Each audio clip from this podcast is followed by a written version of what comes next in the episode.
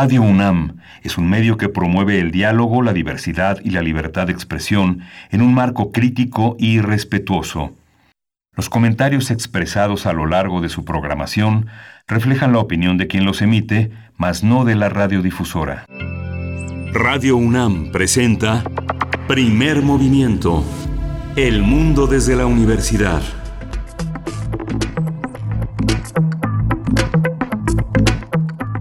Hola, buenos días. Hoy es miércoles 18 de diciembre y son las 7.03 de la mañana, dos minutos antes que de costumbre.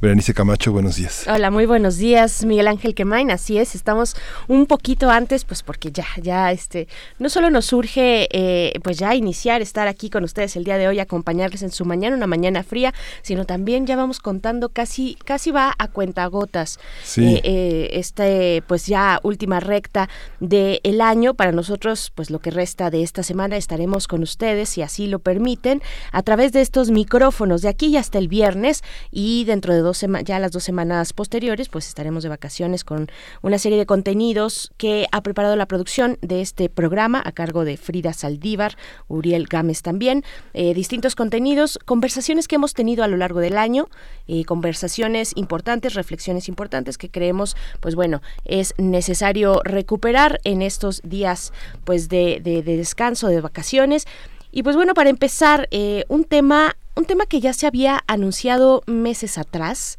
Eh, ya se había platicado de esto, había estado por ahí en el debate, digamos, flotando en el debate público y sale de nuevo. Se trata de la posible reforma a la ley de asociaciones religiosas y culto público un tema importante eh, que se presentó apenas, apenas como iniciativa por parte de una senadora de, de Morena, María Luébano, representante de Zacatecas, una iniciativa que ya se turnó a comisiones, ya pasó ese primer filtro y que se busca, pues busca el reconocimiento de derechos inherentes a la libertad religiosa. Algunos de los puntos que se retratan en esta iniciativa, eh, pues se plantea, por ejemplo, el derecho a otorgar y recibir acompañamiento, asistencia y asesoramiento espiritual acorde a su doctrina y profesión religiosa en cualquier lugar, incluidos centros de salud o de reinserción social, instituciones de asistencia, estancias migratorias públicas y privadas, instalaciones de los cuerpos de policía, unidades del ejército, fuerza aérea y marina. Este derecho a, pues, ya sea recibir eh, o, u otorgar asesoramiento espiritual en estas instancias eh, públicas, ¿no? En estos eh, espacios algunos del Estado. Y pues bueno, las autoridades, otro de los puntos, las autoridades correspondientes además deberán brindar apoyo a las asociaciones religiosas que así lo soliciten para preservar, salvaguardar, mejorar y conservar la integridad de los templos y bienes que sean monumentos arqueológicos, artísticos e históricos, propiedad de la nación. Bueno, esto con motivo del, sismo del pasado, del, año 2017, pues viene también a cuento eh, interesante. Y finalmente, hay eh, otro de los puntos importantes también, es en su artículo tercero, el dictamen eh, aclara que el Estado mexicano es laico, por lo que en consecuencia garantizará eh, plenamente el derecho humano a la libertad de religión de todas las personas y ejercerá su autoridad en la materia y que no podrá establecer ningún tipo de preferencia o privilegio a favor de alguna religión. Y pues bueno, continúa, continúa este dictamen diciendo que lo anterior no impedirá la colaboración entre estas, las asociaciones religiosas, y el Estado en la promoción conjunta del desarrollo cultural y social de las personas. Eso es importante, en la promoción conjunta del desarrollo cultural y social de las personas a través de los mecanismos previstos en las leyes correspondientes. Eh, eh, correspondientes. En fin, eh, son algunos de los puntos importantes que integran este dictamen que ya está en comisiones. Recordemos también que pues fue desde el gobierno de Salinas, de Carlos Salinas de Gortari, que no habíamos tenido una reforma amplia amplia sobre las asociaciones religiosas. En aquel momento, pues hace 27 años, se restableció, por ejemplo, se restablecieron las relaciones con el Vaticano. Seguramente lo, lo recordarán. Y pues bueno, todo un debate que tuvo un momento álgido eh, si mal no recuerdo, Miguel Ángel, esta cuestión de las la ley de asociaciones religiosas, eh, cuando inicia este éxodo de personas migrantes en Honduras y se empieza a rascar un poco a revisar sobre las causas y se empieza también en ese momento a señalar algunos cultos religiosos como promotores, digamos, con, una gran influencia sobre amplios sectores de la población. Y entonces si, si, mal no recuerdo, en ese momento regresa un poco el debate de qué significan estas asociaciones, quiénes son, cómo están integradas, cuáles son sus campos de acción, eh, eh, pues que son bastante amplios dentro de ciertas poblaciones. Y, y, bueno, no es un tema nuevo, pero en ese punto yo recuerdo que, pues resurgió el debate ¿no? sobre estas asociaciones religiosas. Se tiene ya esta propuesta por parte de Morena, senadora de Morena, a ver, a ver cómo camina, ¿no? Sí, que se han revisado cómo algunos políticos, empresarios, gente que vive en México de otros países, cultiva el culto a, muchas prácticas que son evidentemente religiosas porque implican una ritualidad, una forma sacrificial, ¿no? Como vimos en la Iglesia de la Luz del Mundo, que bueno, hasta tienen proyectos culturales, se organizan conciertos en Bellas Artes e influyen, este, compran obras de arte, este, son, son generosos, pero pero la moneda de cambio es alta, ¿no? La moneda de cambio siempre que piden cosas pues es muy este pues muy dolosa en ese sentido, ¿no? Las iglesias brasileñas, las iglesias este, de asociaciones norteamericanas que encuentran un gran caldo de cultivo que no tienen que ver con las grandes religiones monoteístas que siempre han tenido una influencia fuerte en México ¿no? a lo largo del siglo XIX y fundamentalmente en la segunda mitad del siglo XX, ¿no? que es algo que tendrá que discutirse. ¿No? Las asociaciones involucrados, hijos de políticos que, que practican rituales que involucran este, sexualidad, este, virilidad, ¿no? estos valores que son propios de un mundo que tiene como, como Dios al dinero. ¿no? Así es, así es. Pues, y al poder. Muchas dimensiones respecto a este tema.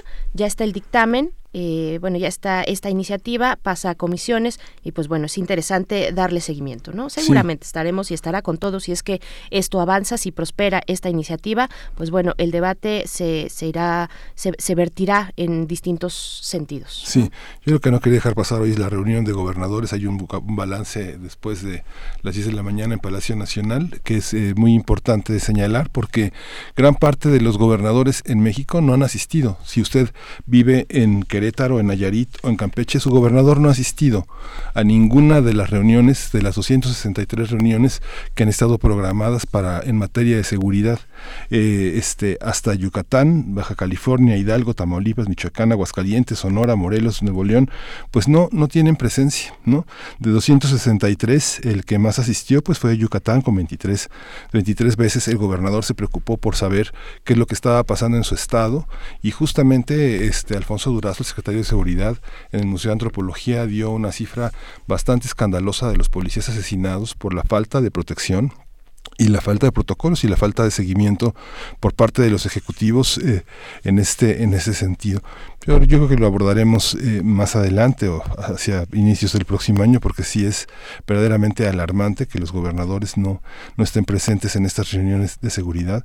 Y al mismo tiempo son los gobernadores son las entidades que le pidieron al gobierno de Calderón y de Peña Nieto este casi de rodillas que por favor les mandaran unos militares para cuidarlos no sí así es. Bueno es un debate además que, que ya ha tenido eh, una fuerza importante en todo este contexto de la violencia, cómo se hace frente desde este nivel del gobierno eh, en los estados. Pues bueno, vamos a tener, vamos a tener un programa interesante de miércoles, miércoles 18 de diciembre. Arrancaremos con eh, una conversación que habíamos ya adelantado la semana pasada, muy brevemente estuvimos conversando con Luis Vargas Santiago y de nuevo retomamos la, conversación. Él es doctor en Historia del Arte, investigador del Instituto de Investigaciones Estéticas de la UNAM y curador de Emiliano Zapata después de Zapata, esta controversial obra de arte, bueno, que generó eh, todo tipo de, de, comentarios y de discusiones en torno a cómo se representan pues estas figuras emblemáticas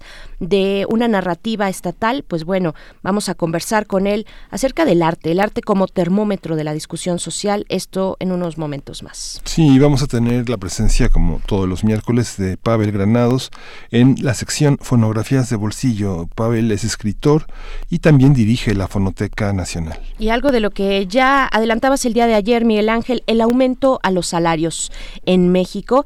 Y bueno, vamos a estarlo conversa vamos a conversar sobre sus distintas repercusiones, sus ángulos, cómo impacta o no en la pobreza esta medida que se acaba de anunciar. Vamos a comentarlo con Rogelio Gómez Hermosillo, quien es coordinador de Acción Ciudadana frente a la pobreza. Sí, y vamos a tener en la nota internacional el ataque contra musulmanes en la India con el comentario de la doctora Laura Carballido Coria, profesora investigadora del Departamento de Ciencias Sociales de la UAM en la, unidad Coajimalpa. Y después viene la poesía necesaria, ya está todo listo. Eh, y vamos a tener una mesa, una mesa interesante acerca, bueno, una mesa propia de estas fechas. Eh, vamos a hacer el recuento, el balance legislativo, que vaya que el Poder Legislativo en nuestro país en este último año, en esta última, eh, en estos dos periodos tres periodos ya, pues ha ido eh, de verdad eh, pues tratando tema tras tema importante y pues vamos a hacer este balance legislativo con Mariana Niembro, quien es directora general de la organización Borde Político.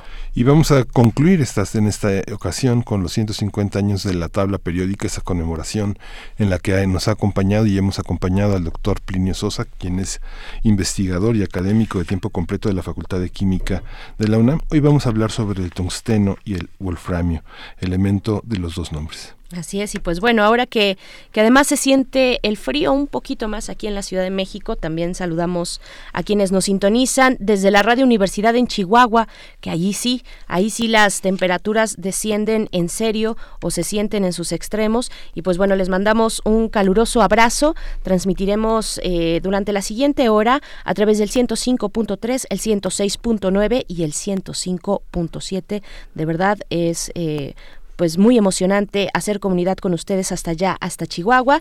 Vamos a invitarles también a nuestras redes sociales, arroba P Movimiento en Twitter, Primer Movimiento UNAM en Facebook. Así podemos, es otra forma de hacer comunidad. Envíen sus comentarios, cómo le están pasando en estas vacaciones o están trabajando todavía como nosotros. Pues bueno, ahí están las redes. Vamos con música. Esto es de Salt. La canción es Don't Waste My Time. No gastes mi tiempo.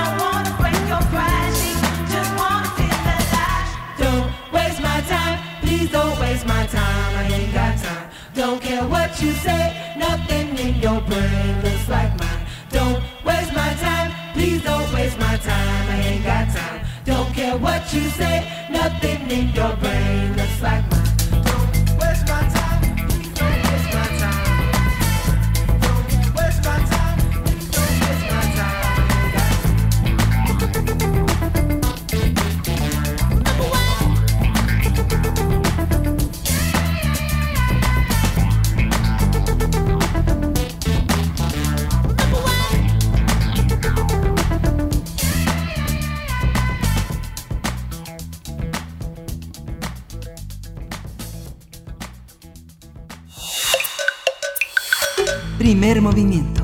Hacemos comunidad. Miércoles de héroes y villanos. De acuerdo con la Real Academia de la Lengua Española, arte es la manifestación de la actividad humana mediante la cual se interpreta lo real, o se ve o plasma lo imaginado con recursos plásticos, lingüísticos o sonoros. Tras la polémica desatada por la exhibición en Bellas Artes de una, pintor, una pintura en la que aparece Emiliano Zapata desnudo, ¿es Emiliano Zapata?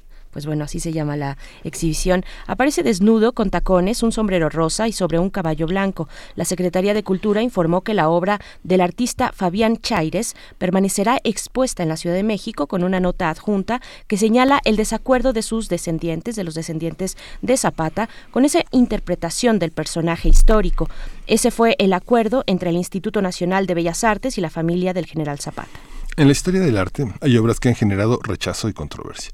Por ejemplo, en 1997 la Royal Academy of Art de Londres exhibió una pintura de Marcus Harvey, quien plasmó el retrato de una asesina. En 1987 fue exhibida una fotografía de Andrés Serrano titulada Peace Christ, que muestra un crucifijo sumergido en orina del artista. A partir de lo sucedido con la exposición sobre Zapata, hablaremos sobre lo que revela el arte eh, en temas pendientes de la sociedad que lo promueve y lo recibe. ¿Cuáles son los argumentos? ¿Dónde entran las libertades individuales y cuáles son las fronteras que se deben eh, respetar?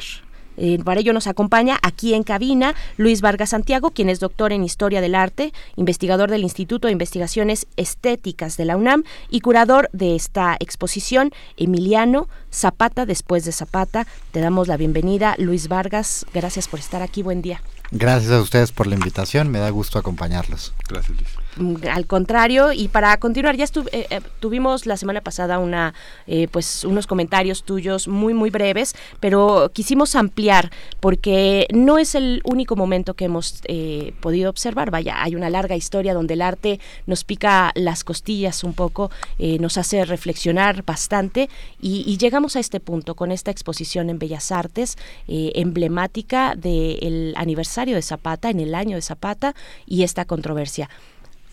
¿Qué, qué, yo creo que para empezar hablar de un, tema complicado, pero a ver cómo lo ves tú como, como curador, como especialista. Eh, ¿Cómo debemos entender el arte en este sentido, en su dimensión social, en esa relación que nos interpela culturalmente, políticamente también? ¿Cómo se entiende el arte? Creo que eh, el arte es, es, siempre un territorio, un territorio donde pueden eh, estar englobadas distintas cuestiones. En este caso, a mí me, me, gusta pensar que es un territorio de diálogo y en el diálogo puede haber disenso, puede haber disputas, pero siempre digamos que hay, hay algo que está activando ese diálogo. Eh, el, el, arte desde ese punto de vista podríamos encontrar otros eh, conceptos o acepciones, pero para mí el arte es el que va a generar conversación. Y esa conversación se puede ir a veces hacia algunos derroteros sociales, a veces políticos, en otros casos la discusión puede ser más bien de carácter estético, formal, etcétera, pero digamos que es algo que genera una conversación, sobre todo pensando en que el arte es pa algo para ser visto uh -huh. y yo diría para ser dialogado, para ser comentado. Uh -huh. Uh -huh, claro. Aquí hay en esta, en esta exposición en particular, eh, quisiera que nos contara Luis cómo, cómo está pensado, digamos que en, en, el, en, el, a lo largo del siglo XX mexicano, que es el territorio en el que podemos hablar como de la intervención de un Estado que ya eh, decide qué muestras pasan y cómo legitima a sus artistas, pensando, bueno, desde la fundación de la Secretaría de Educación Pública hasta nuestros días, pensando en lo que le gustaba y lo que aceptaba todo un grupo de intelectuales y artistas mexicanos que van desde la prerevolución, desde el grupo de los ateneístas hasta después este hombre Vasconcelos y toda la toda la toda la cauda que hay en relación al arte mexicano ¿cómo se estructura la, la censura? ¿Cómo, qué es, ¿Quiénes censuran? ¿Desde dónde? ¿Y cuáles son las consecuencias de esta, censura? ¿Censura el Estado? ¿Censuran los grupos de derecha? ¿Censuran eh, grupos que no, admiten formas distintas de representar la sexualidad, la belleza, la religión? ¿Quiénes, ¿Quiénes censuran? ¿Cómo ha sido y cómo llega hasta esta muestra? ¿Cómo esta muestra en el siglo XXI? es un punto de inflexión nuevamente en este panorama de- de censura. Creo que es una pregunta bastante compleja Sí, porque necesitaríamos tiempo para, para desarrollarla y, y huye un poco de investigación. Pero digamos que en términos eh, generales, eh, la censura o los censores eh, generalmente son los que creen que tienen la razón y su razón es absoluta y debe ser la versión autorizada de las cosas que cancela otras. ¿No? Eso digamos como por principio de cuentas, el, el, censor siempre supone cierta superioridad y desde ese lugar valida, invalida y en algunos casos cancela. Esta cancelación puede llegar a actos iconoclastas, ¿no? desde destruir el arte o prohibir su exhibición. ¿no? Hay, hay muchas maneras, digamos, de, de entender cuáles son los efectos concretos de la censura. En, en el siglo eh, XX mexicano, eh, digamos que justamente con la con, con la a, lo largo de- de- de todo el siglo hubieron momentos claves donde el, el gobierno eh, se erigió como el censor para algunas cuestiones que tenían que ver desde las más sencillas como eh, validar categorías eh, por edades para ver cierto tipo de, de películas, no permitir la circulación de ciertos contenidos, sobre todo audiovisuales, que podían ser de carácter sensible.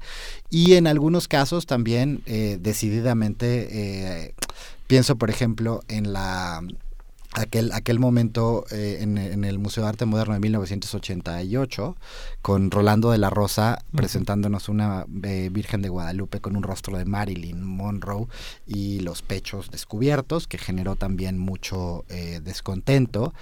Y en ese caso, algo, algo que es in- importante recordar es hubo una respuesta eh, muy fuerte de parte de la derecha más conservadora, eran los orígenes de Provida. De hecho, Mm. Provida era una, una organización todavía mucho más pequeña que a raíz de este escándalo se fortaleció y llegó a ser esta, esta organización que, que, que ha acompañado la, la vida democrática de México, generando, desde mi punto de vista, posiciones muy eh, extremas. Hasta que se convirtió en una lenteja nuevamente con el comercio de la lencería que hizo Serrano. Limón, ¿no? Tal cual. el hipócrita claro, de claro. Serrano Limón, ¿no? Y en aquel momento eh, eso le costó el puesto a el querido maestro Jorge Alberto Manrique, que era director de, de- de ese museo. Entonces, el gran historiador el del gran arte, historiador uno de del nuestros, uno de los pilares en la historia del arte en la universidad, ¿no? En la UNAM. Exactamente. Digamos que eh, la, la- censura ha estado, el, el tema es cómo la censura no, no convive con ciertas, es decir, los, mar, los límites de la censura están en las eh, libertades jurídicas y democráticas. Sí. Y eso es algo que el caso de la exposición que nos trae aquí a comentar eh, pone muy eh, de manifiesto. Es decir, no se está violando ninguna cuestión jurídica, el artista está expresándose libremente con eh, una figura que no es de dominio privado, es decir, Emiliano Zapata es una figura pública y desde allí él ejerce su libertad creativa, artística en el marco de las libertades de expresión. El museo, el Palacio de Bellas Artes, tiene también el compromiso de mostrar, digamos, una pluralidad de, representaciones de Zapata. Y es justo donde esto no tiene, digamos, como una, eh, no afecta ningún tipo de, eh, de derecho moral que, como el que presumen tanto la familia como algunos grupos que se dicen herederos de los legados zapatistas. Es decir, allí hay, hay- hay- hay que ver justo cuando el, el censor está validado por un marco jurídico, entonces sí, estamos en aprietos, pero cuando eh, la censura no tiene cabida, de, porque no se están violando ningunos marcos jurídicos, pues estamos, digamos, en el, en el territorio del disenso, del diálogo, pero la censura no tiene lugar. No sé si estoy siendo Claro, suficientemente sí, claro. este decía Henry Miller que justamente en la Unión Americana los estados tenían este la pornografía ocurría según el código legal de cada estado, ¿no? según el código penal de cada estado en la Unión Americana, ¿no? Eh, este mientras que la liberalidad estaba totalmente eh, abierta en, en el estado de, de Nueva Jersey y en Nueva York, ¿no? Eh, mientras que en Texas estaba totalmente cerrada, ¿no? Es, de- es decir, hablamos, tendríamos que acercarnos a este, a estos momentos que nos ha dado el arte cuando interpela a la sociedad. eh, tendríamos que acercarnos caso por caso. ¿No? E- Eso es un poco lo que entiendo, dependiendo todo el contexto, vaya, no hay nada escrito en este sentido. Cuando hablamos, por ejemplo, de la quema de libros que ocurrió a manera de performance afuera de la FIL Guadalajara por parte de jóvenes mujeres que dijeron, eh, estos, eh, estos libros o estas obras nos, nos han dejado afuera. E históricamente el canon de la literatura eh, nos ha dejado de lado en, en, digamos, dentro de este contexto de escritores, ¿no? O de literatos o de poetas. Eh, pasa, pasa una cosa muy distinta con la histórica quema de libros eh, con, con, los, con el nacionalsocialismo, ¿no? Por ejemplo. O sea, ¿cómo, ¿cómo podemos entender y cuáles son esos alcances que nos que nos, que nos dota, que nos dota la democracia en cuanto a libertades, restricciones, censuras en la libertad de expresión, en la libertad creativa y artística. Sí, pienso que en... Es, es- es decir, en, en cada caso pueden haber posiciones distintas, ¿no? Hay gente que va a estar a favor de la, la quema de libros en la FIL. Eh, yo soy uno, uno, uno de los que estaría a favor. Digamos, me vinculo mucho más con los motivos que llevaron a, a las compañeras feministas a quemarlo. Pero en ese caso, los autores que fueron quemados sí podrían estar esgrimiendo un tipo de daño. ¿no? Porque finalmente están quemando sus libros eh, y hay, hay, hay una cancelación, digamos, de eh, derechos de autor, daños patrimoniales, etcétera. Eh, en el caso de el- lo que la polémica desatada por una pieza, que eso después me gustaría Sí, platicar más, a- porque es una de 141 piezas, Además, es decir, la sí. exposición es muy amplia. Eh, en ese caso, el, tanto el artista como yo como curador y el museo estamos a- estábamos actuando en, en- en- en pleno derecho, digamos, de, de las libertades que nos da este país en 2019. Del otro lado, la gente que amenazaba con quemar la obra, sí, hubie- sí, sí, sí- sí estaba, digamos, inscrito en el derecho de lo que no es posible y de lo que es penado.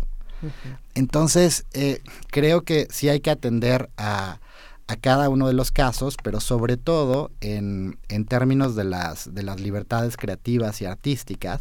Una, una de las frases que, que yo le, le escuchaba a la, a la secretaria de Cultura, Alejandra Frausto, en, entre pasillos, eh, y que me parecía de las más eh, claras, era, no solo basta con tener las libertades, hay que ejercerlas.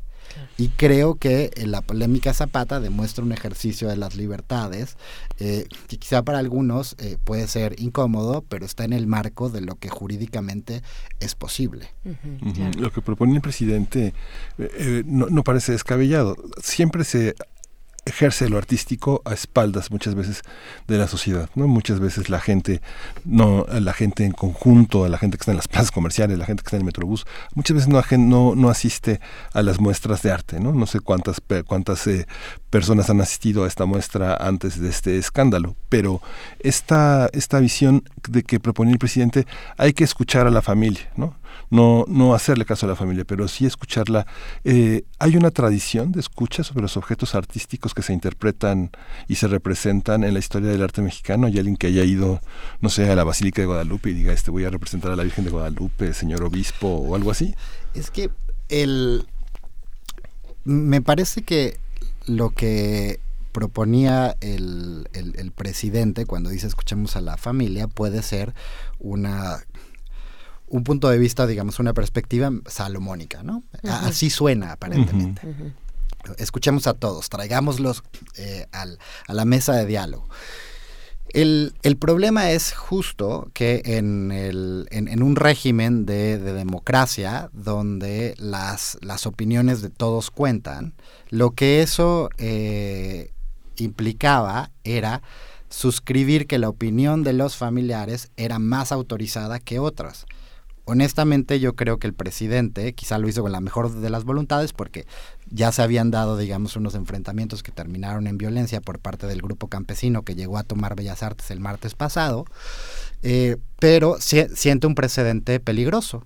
Es decir, nadie debería ser capaz de imponer una visión como una especie de adenda, que es lo que hoy ocurre en Bellas Artes, donde la familia dice nosotros estamos en desacuerdo con esta representación de Zapata, porque si no el precedente que se sienta es por un lado, la posibilidad de que el presidente intervenga en todo aquel asunto que le parezca que necesita eh, de una negociación, es decir, él es el árbitro y eso es, creo que es un problema. Y lo segundo es que también supone que cualquier obra literaria, cinematográfica, artística, si de pronto a alguien no le gusta algo, tendría que ir acompañado de ese disenso allí. Eso cancela o afecta las libertades eh, creativas y artísticas. Esta parte de la familia, hay que decir que no es toda la familia, de, no son todos los descendientes, digamos, de, de, de Zapata, ¿no? Eh, tengo entendido que es una parte, una parte de la familia la que, eh, pues, eh, se, se indigna, se indigna, hay indignación, se siente ofendida, se dice ofendida, además por la imagen.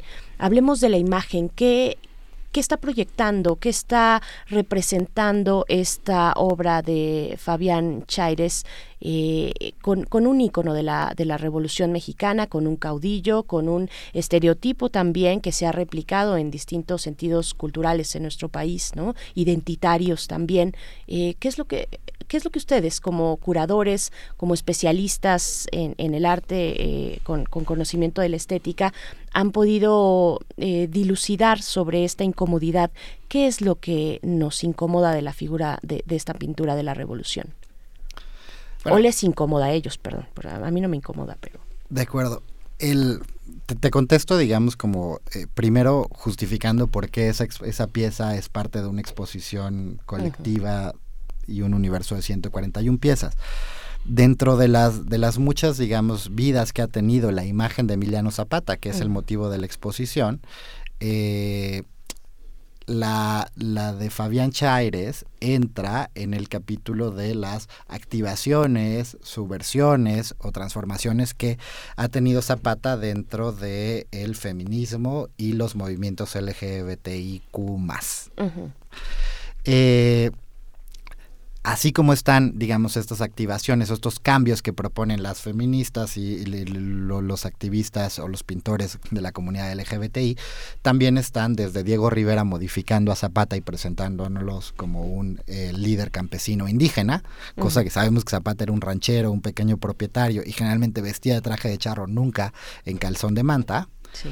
Eh, cómo están eh, un, Lucio Cabañas, Zapata, que nos presenta Arnold Belkin para hablar de la guerrilla, o está Speedy González y Zapata, que es un comentario del artista Rubén Ortiz Torres a cómo tanto Zapata como Speedy González son productos de una cultura hollywoodense de los 50 para representar a lo mexicano de cierta manera eh, caricaturizada. Y hay otros tantos ejemplos, es decir... Pedro Infante podría entrar por ahí también. Podría entrar época. Pedro Infante, pueden sí. entrar, o sea, podríamos hablar del cine de oro, del charro sí. revolucionario, de varios claro. temas. Es decir, Fabián Chaires no es el único, ni el primero, que ha usado la, la, la imagen zapatista y la ha alterado para comentar una serie de cosas.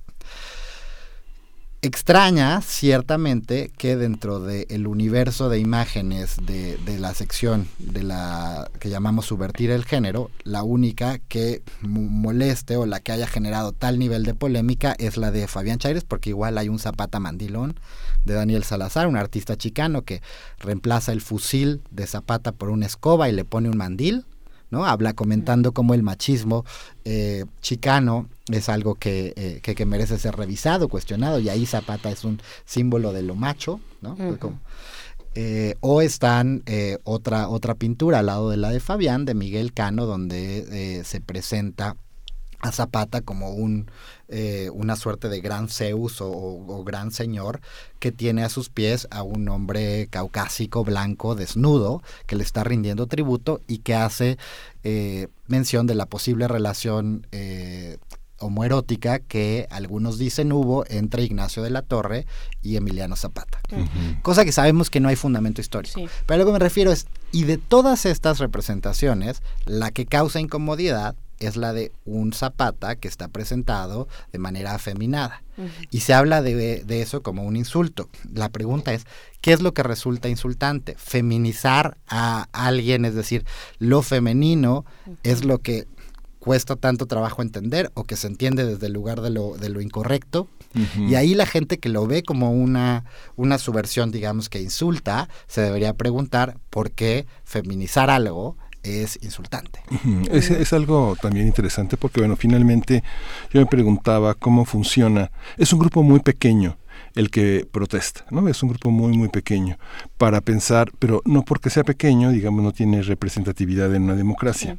Lo, que, lo que me pregunto es cómo este grupo pequeño interactúa, digamos, eh, etnológicamente en el interior del espíritu morelense para pensar que la, la feminización de una figura tan emblemática este, los pone en caos, ¿no? Digamos que los lleva a preguntarse cuál es el sentido de su masculinidad o de su feminidad, ¿no? Algo hay atorado en esa dinámica este, con el tema de la identidad sexual, ¿no? Y con el tema de las representaciones sobre la autoridad, sobre la relación con el poder y con el cuerpo, ¿no? Que generalmente hablábamos... eh, que en Morelos eh, las mujeres van absolutamente tapadas en, esta en el sentido campesino, el mundo vinculado a Zapata no hay una exhibición ni siquiera de los tobillos, sino es un faldón que corre de la cintura a los pies, este, el atavío que los, los guaraches y el, y el rebozo que cubre la cabeza, ¿no? Como digamos que si hiciéramos una calca, una analogía con ciertas visiones musulmanas, estarían mujeres muy, muy tapadas y rancheros y campesinos muy, muy tapados también, ¿no? Con un cuerpo que no se delinea en la ropa, que está, que está su delgadez, su, su fisonomía no está exhibida, la virilidad está en el carácter, ¿no? No está en el cuerpo, ¿no? Sí, eh, tiene que ver con cosas, digamos, que son históricamente cómo se han construido ciertas masculinidades. Y representaciones como la de Fabián y otras tantas en la, en la exposición las ponen en crisis. Y en esta crisis, digamos, de las masculinidades se destapan muchas cosas, desde procesos de homofobia internalizado, es decir, Violentísimos. Eh, hay gente que a la que le, le molesta porque quizá está viendo allí cierto reflejo en de cómo no quiere ser representado o cómo le parece que no es correcto representar a las masculinidades hegemónicas. Pero esto va aparejado también con eh, revisar, digamos, cómo a veces las masculinidades se actúan en la vida cotidiana y llevan a procesos de violencia de género, crímenes de odio, es decir, aquellas pautas que nos, que, que nos han enseñado sobre qué es lo correcto y lo incorrecto de cómo ser hombre, eh, no son nada inocentes, es decir, pueden tener efectos concretos. Y el efecto más concreto eh, en términos negativos que tuvo toda esta polémica fue cuando el, eh, se llegó a los golpes en la una manifestación que debía Sí. ser pacífica. Sí, por supuesto. Vaya, también, también sería interesante pensar, no solamente, por supuesto, dentro de este ámbito de las masculinidades distintas, diversas, eh, cómo se vive la, cómo se representa y se expresa y cuáles son esos marcos precisamente de expresión que tiene la homosexualidad.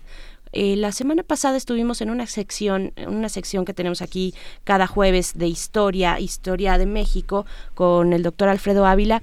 Estuvimos conversando un poco, él trajo a la mesa eh, la construcción de las masculinidades en torno a un espacio de convivencia como son las cantinas en la Ciudad de México.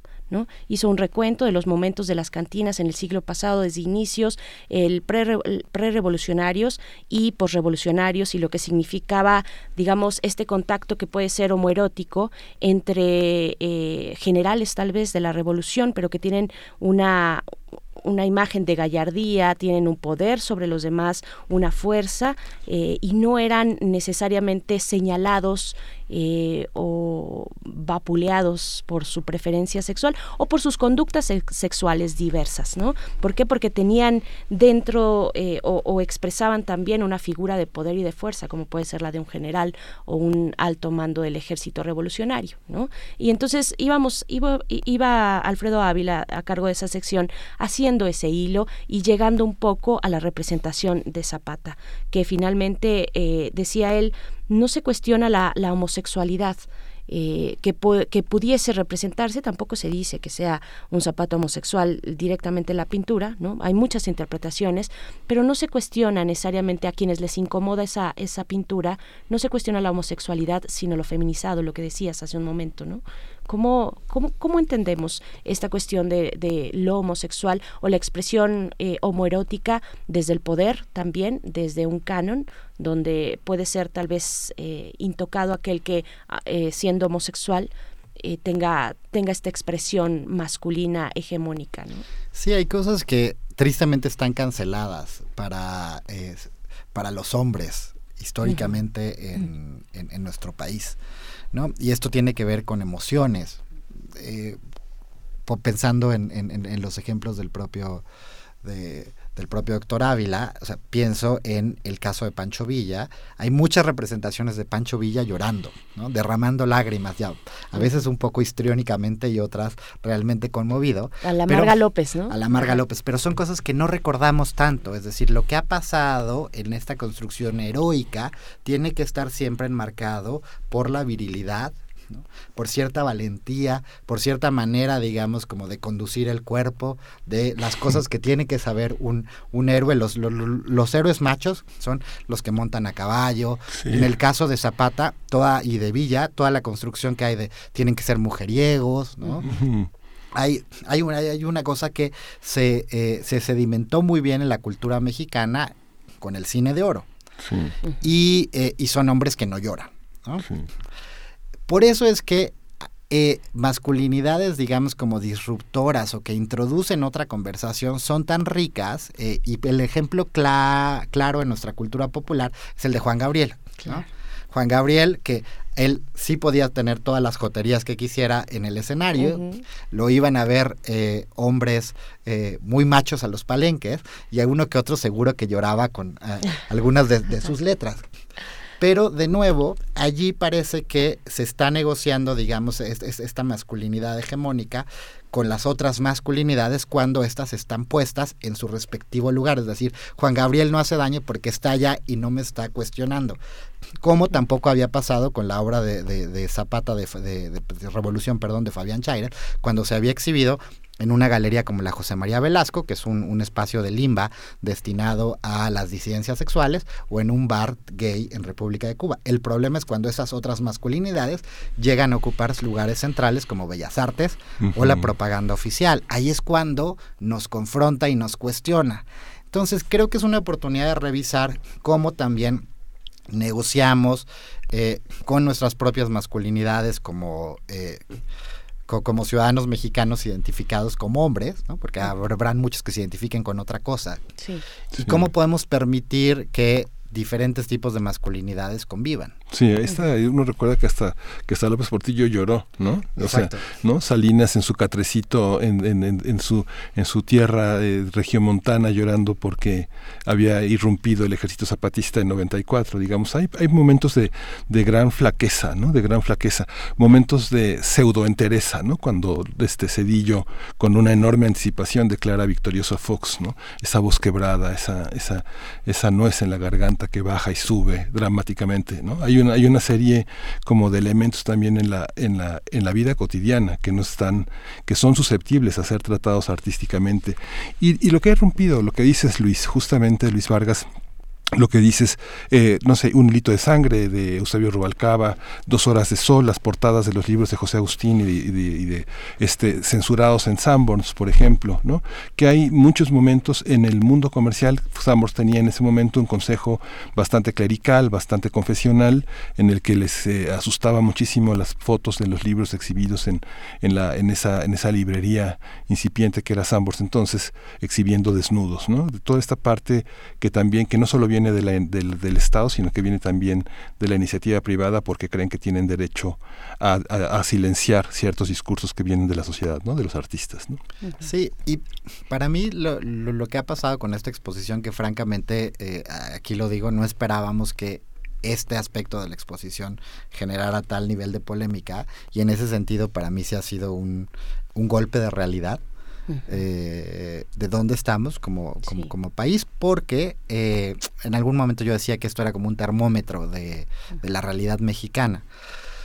en realidad no basta solo con tener ciertas libertades que garantiza la Constitución, sino hay que ejercerlas y también eh, trabajar mucho en la conciliación de estas visiones. Y en ese sentido creo que eh, los museos, las universidades tienen un lugar privilegiado y un, y un deber con, con el momento actual, porque nos damos cuenta que conviven muchos Méxicos conviven muchas maneras de entender ciertas cosas y los símbolos, símbolos como, como Zapata, que congregan diver- diferentes visiones, pueden ser también este territorio en el que podamos eh, sentarnos de manera mucho más dialógica y respetuosa a, a entender que conviven muchas realidades en nuestro país. Claro. Se nos acaba el tiempo, Se- ¿verdad? Pero, pero sí quisiera sí, señalar nada más una cosa que es, es más subversiva esta imagen de lo que fue la marcha homosexual, ¿no? Digamos que hay una parte de la homosexualidad en México que ciertos sectores asumen porque han colocado la homosexualidad en el ridículo, pero una parte de la marcha estaba colocada en la protesta por los crímenes de odio, todavía por la persecución del mundo homosexual, por un mundo homosexual que sigue produciendo, generando una narrativa poderosa, subversiva, donde las sexualidades son plurales y están atravesadas por una, una, una ambivalencia en, en el ejercicio de las sexualidades, sean heterosexuales o homosexuales, ¿no? Claro, la, eh, la encuesta de CONAPRED de este año dice que 8 de cada 10 eh, mexicanos son homofóbicos. Eso nos, nos deja mucho Sí, que pensar. Sí, sí, sin duda. Bueno, ya último comentario, nos llamaron a cabina. Augusto Holguín dice, ¿qué méritos tiene Cha- eh, Chaires para exponer en Bellas Artes? Esto sin, juz- sin juzgar la obra, parece que ahora se puede exponer fácilmente allí. Pues bueno. Es, la, la- la puedo contestar Eh, rápido? sí, sí, sí. Es una pregunta que, que- que muchos han hecho, eh, pensando en que Bellas Artes es este templo, digamos, de las bellas artes. Sí. Y lo que allí yo tengo que decir es dos cosas. Uno, es una, una exposición que recoge, o sea, hay un recorrido por Zapata de 110 años, y en ese sentido, al llegar a los últimos años, la obra de Fabián Chaires tenía ya, digamos, un lugar muy ganado dentro de la comunidad LGBTIQ, o Sí. más. Y además, no es, digamos, como un pintor improvisado. Tiene ya una trayectoria y su cuadro presentaba eh, ciertos elementos temáticos formales que completaban el relato que yo curatorialmente venía construyendo sobre las subversiones de género. Y eso se conecta además con una historiografía muy importante desde Lady Godiva hasta las subversiones a procederes en Latinoamérica. Es decir, hay muchas razones para justificar esto, más allá de la típica que han argumentado de la calidad o no tienen los tamaños para llegar a Bellas Artes. Y hay que pensar también a Bellas Artes como un espacio plural. Claro, eh, sí, eso. Y con eso nos despedimos de esta conversación. Luis Vargas Santiago, eh, investigador del Instituto de Investigaciones Estéticas de la UNAM y curador de Emiliano, Zapata después de Zapata. Muchas gracias. Hay que ir a ver la, la, la exposición, hay que ir a Bellas Artes y te agradecemos. Hasta pronto. Muchas gracias. Gracias, Luis Vargas. Vamos a escuchar de Primitive Art Orquesta Blue Mist.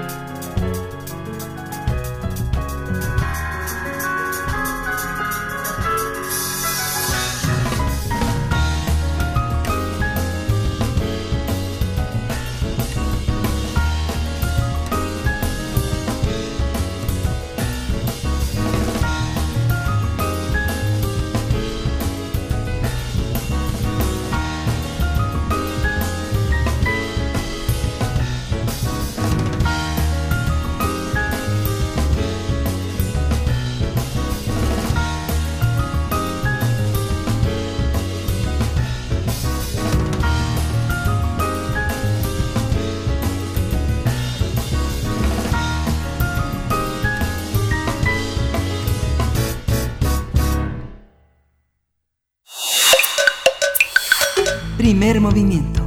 Hacemos comunidad. Fonografías de bolsillo.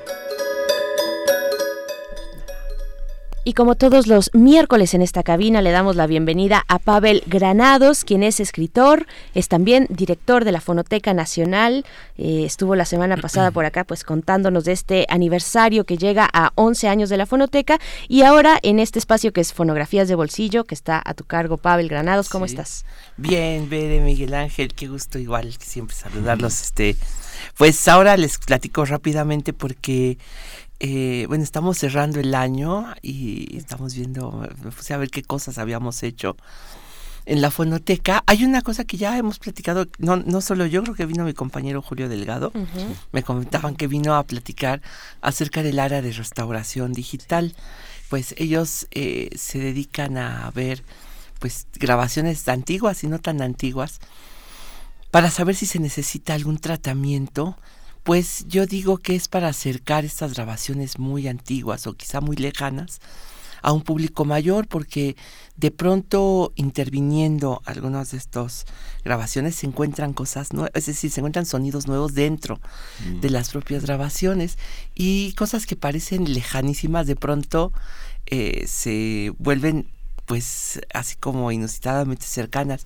Eh, entre otros, este año hicimos un proyecto que me gustó tanto, de verdad, se me hizo realmente tan bonito, que fue eh, restaurar las grabaciones de las antiguas orquestas de baile mexicanas.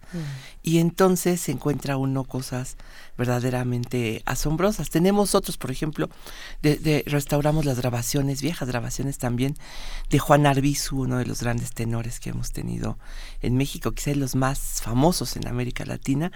Pero estas grabaciones de orquestas de baile, de verdad están tan bonitas que pues yo creo que vamos a hacer algo con ellas, vamos a buscar la manera de difundirlas todas, porque son veintitantas grabaciones de 1921 a 1946 que se han grabado, bueno, que se han restaurado. Esta que les traje hoy se llama Cabaret, es una grabación de los años 20 debe ser de 1929.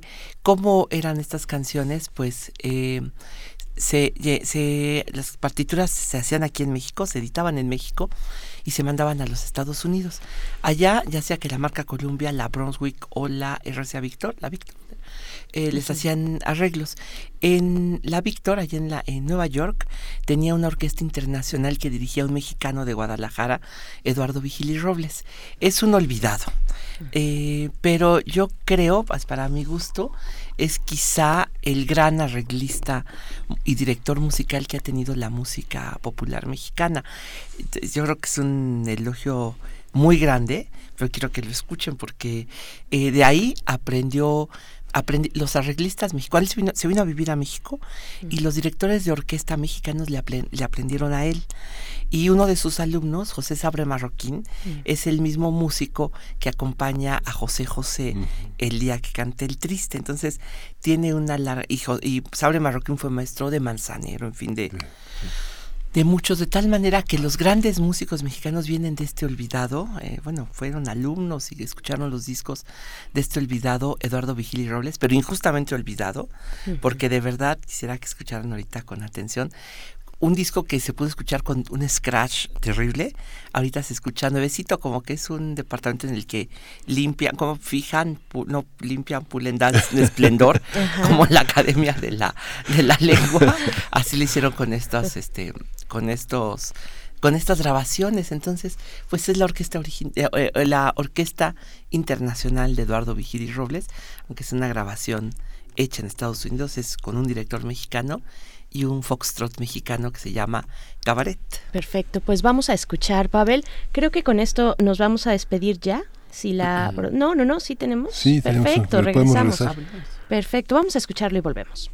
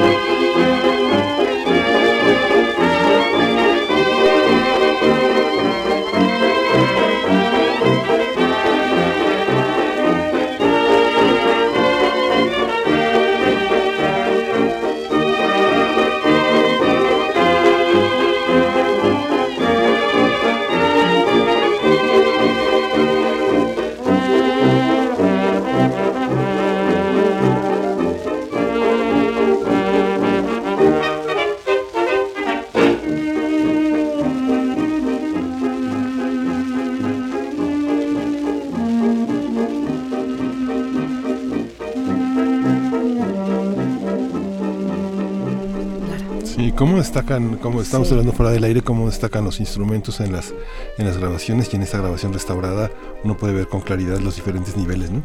Así es. Bueno, Así se es. destacan aquí los, la- los, aquí la, el clarinete, el saxofón, etcétera. Esta orquesta que era magnífica. Luego, si quieren, les traigo más porque Sí. eh, hay orquestas ya grabadas aquí en México, verdaderamente. Como ya hemos aquí traído, ya traje aquí jazz de la época de los años 30 mexicanos, que son fantásticas y que en la fonoteca tenemos muchos. Bueno, nada más de estos discos Ujú. de gramófono de 78 revoluciones, debemos andar por los, yo creo que ya 90 mil discos en la fonoteca. Es todo un arte el, el de la restauración. Ah, sí. Yo le preguntaba a Pavel fuera del aire cuáles son los valores que se privilegian al restaurar un audio de estas características que se toca en un salón generalmente o, o- o a veces o uno puede imaginarse que estas que son orquestas de baile se tocaban o sonaban en salones eh, para que para que al traerlo a este momento eh, siga sonando como de 1930 eh, y que nos dé la posibilidad de apreciar ese sonido, pero sin sacarnos de la atmósfera de 1930. Bueno, ¿no? porque hacen una investigación también mis compañeros. El otro día estaban en el estudio a- a- a- trabajando sobre unos audios. Claro que el original se puede escuchar en la fonoteca. Este es un audio otro, es uno que se suma, ¿no? Sí. O sea, no sustituye al original, Claro. sino que es una producción que hacemos. Y les preguntaba, oigan, por el sonido ustedes pueden saber en qué tipo de lugar se grabó. Me dijo, sí, claro, eh, ese es un lugar chiquito con un techo bajo, Mm. etcétera. Por el tipo de vibración que regresa Claro. de sonido de los ecos, pueden ellos saber en qué tipo de lugar se grabó. Y entonces pueden destacar, ta- hacer una intervención distinta, porque me dicen estos sonidos son, estaba muy encerrados, son poco delineados los sonidos. Eso, por ejemplo, en una grabación de 1928 en México. Esta, por ejemplo, dice, no, esto es un estudio mucho más profesional, con otro manejo de la acústica, en fin, ese tipo de investigaciones que ellos van haciendo les ayudan a destacar ciertas cosas, a fijarse en algunas para poder trabajarlas ya con algunos programas que tenemos, ¿no? Maravilloso. Y Vamos ahora a vamos a escuchar un segundo En lo que nos quedamos nos organizando queda. un maratón de baile con esas orquestas. Ah, pues es Un Visión, de- una, una canción de Gonzalo Curiel que graba la orquesta, la orquesta Posadas. Perfecto, pues vamos a escucharlo y nos despedimos ahora sí de la Radio Universidad de Chihuahua. Eh, nos encontramos con ustedes el día de mañana a partir de las 6 de la mañana hora de Chihuahua y gracias Pavel. A ustedes. Vamos a escuchar y nos vamos después al corte.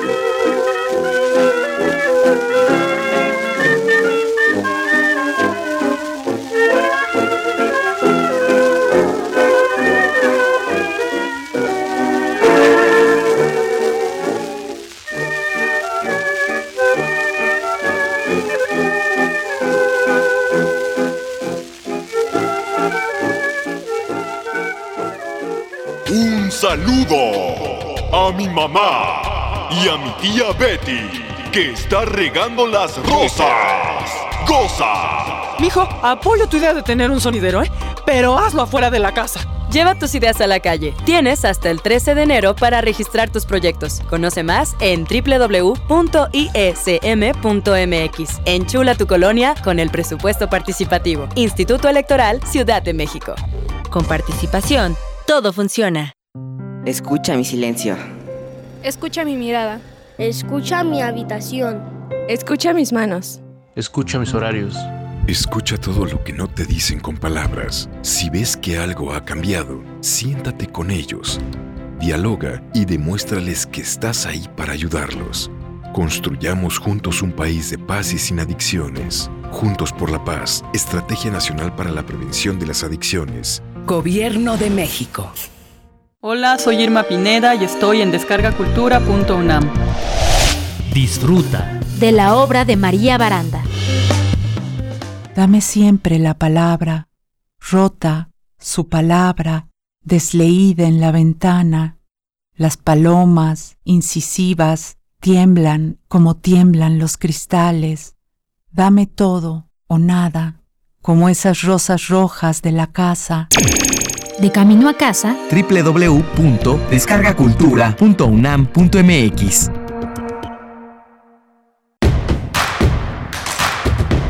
Síguenos en redes sociales. Encuéntranos en Facebook como Primer Movimiento y en Twitter como arroba PMovimiento. Hagamos comunidad.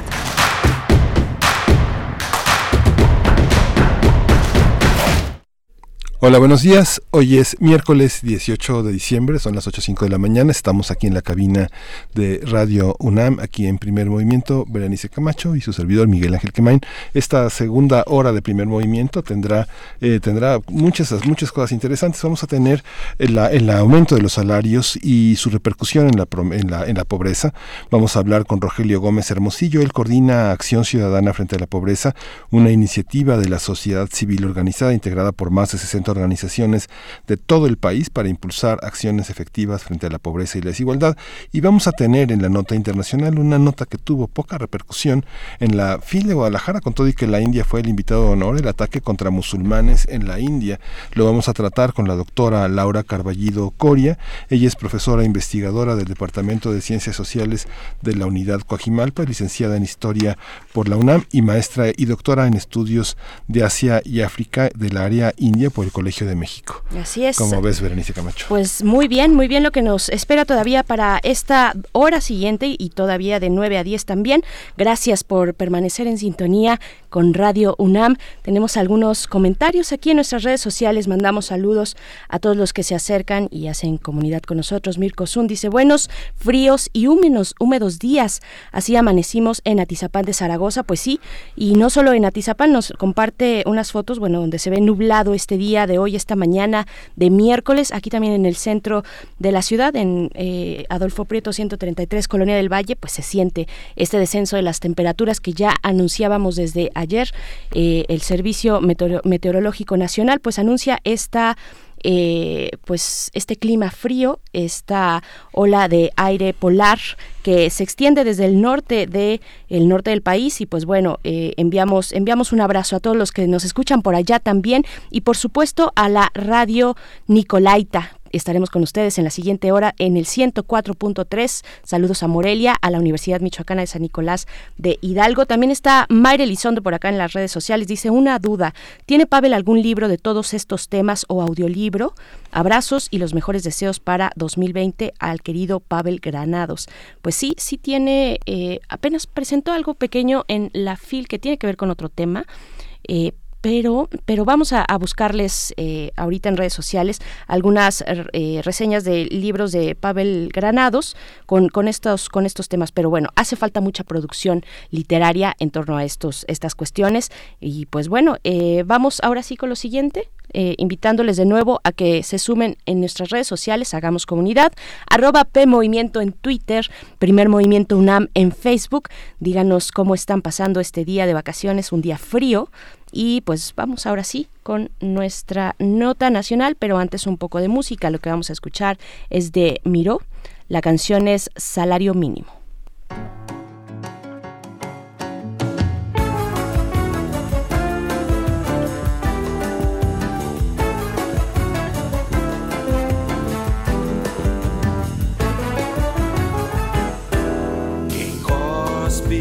No prato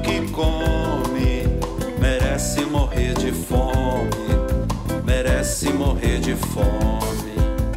Eu já fui pedreiro, eu já fui peão, já fui sapateiro, mas nunca patrão. Quem cospe no prato que come merece morrer de fome, merece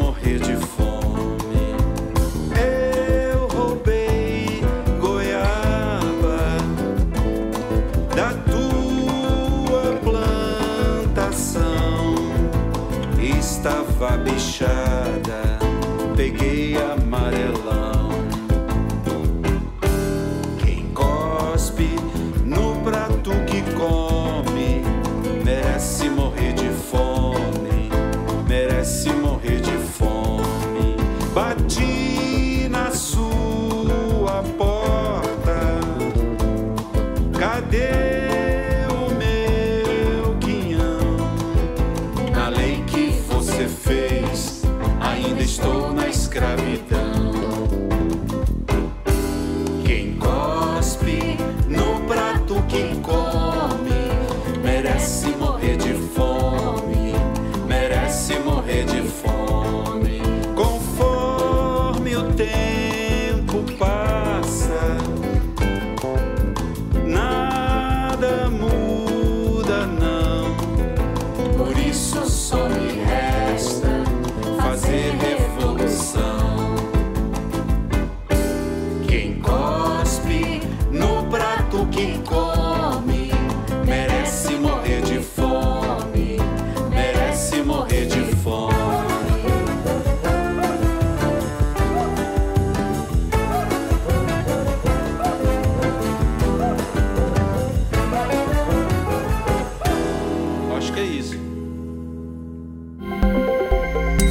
Nacional.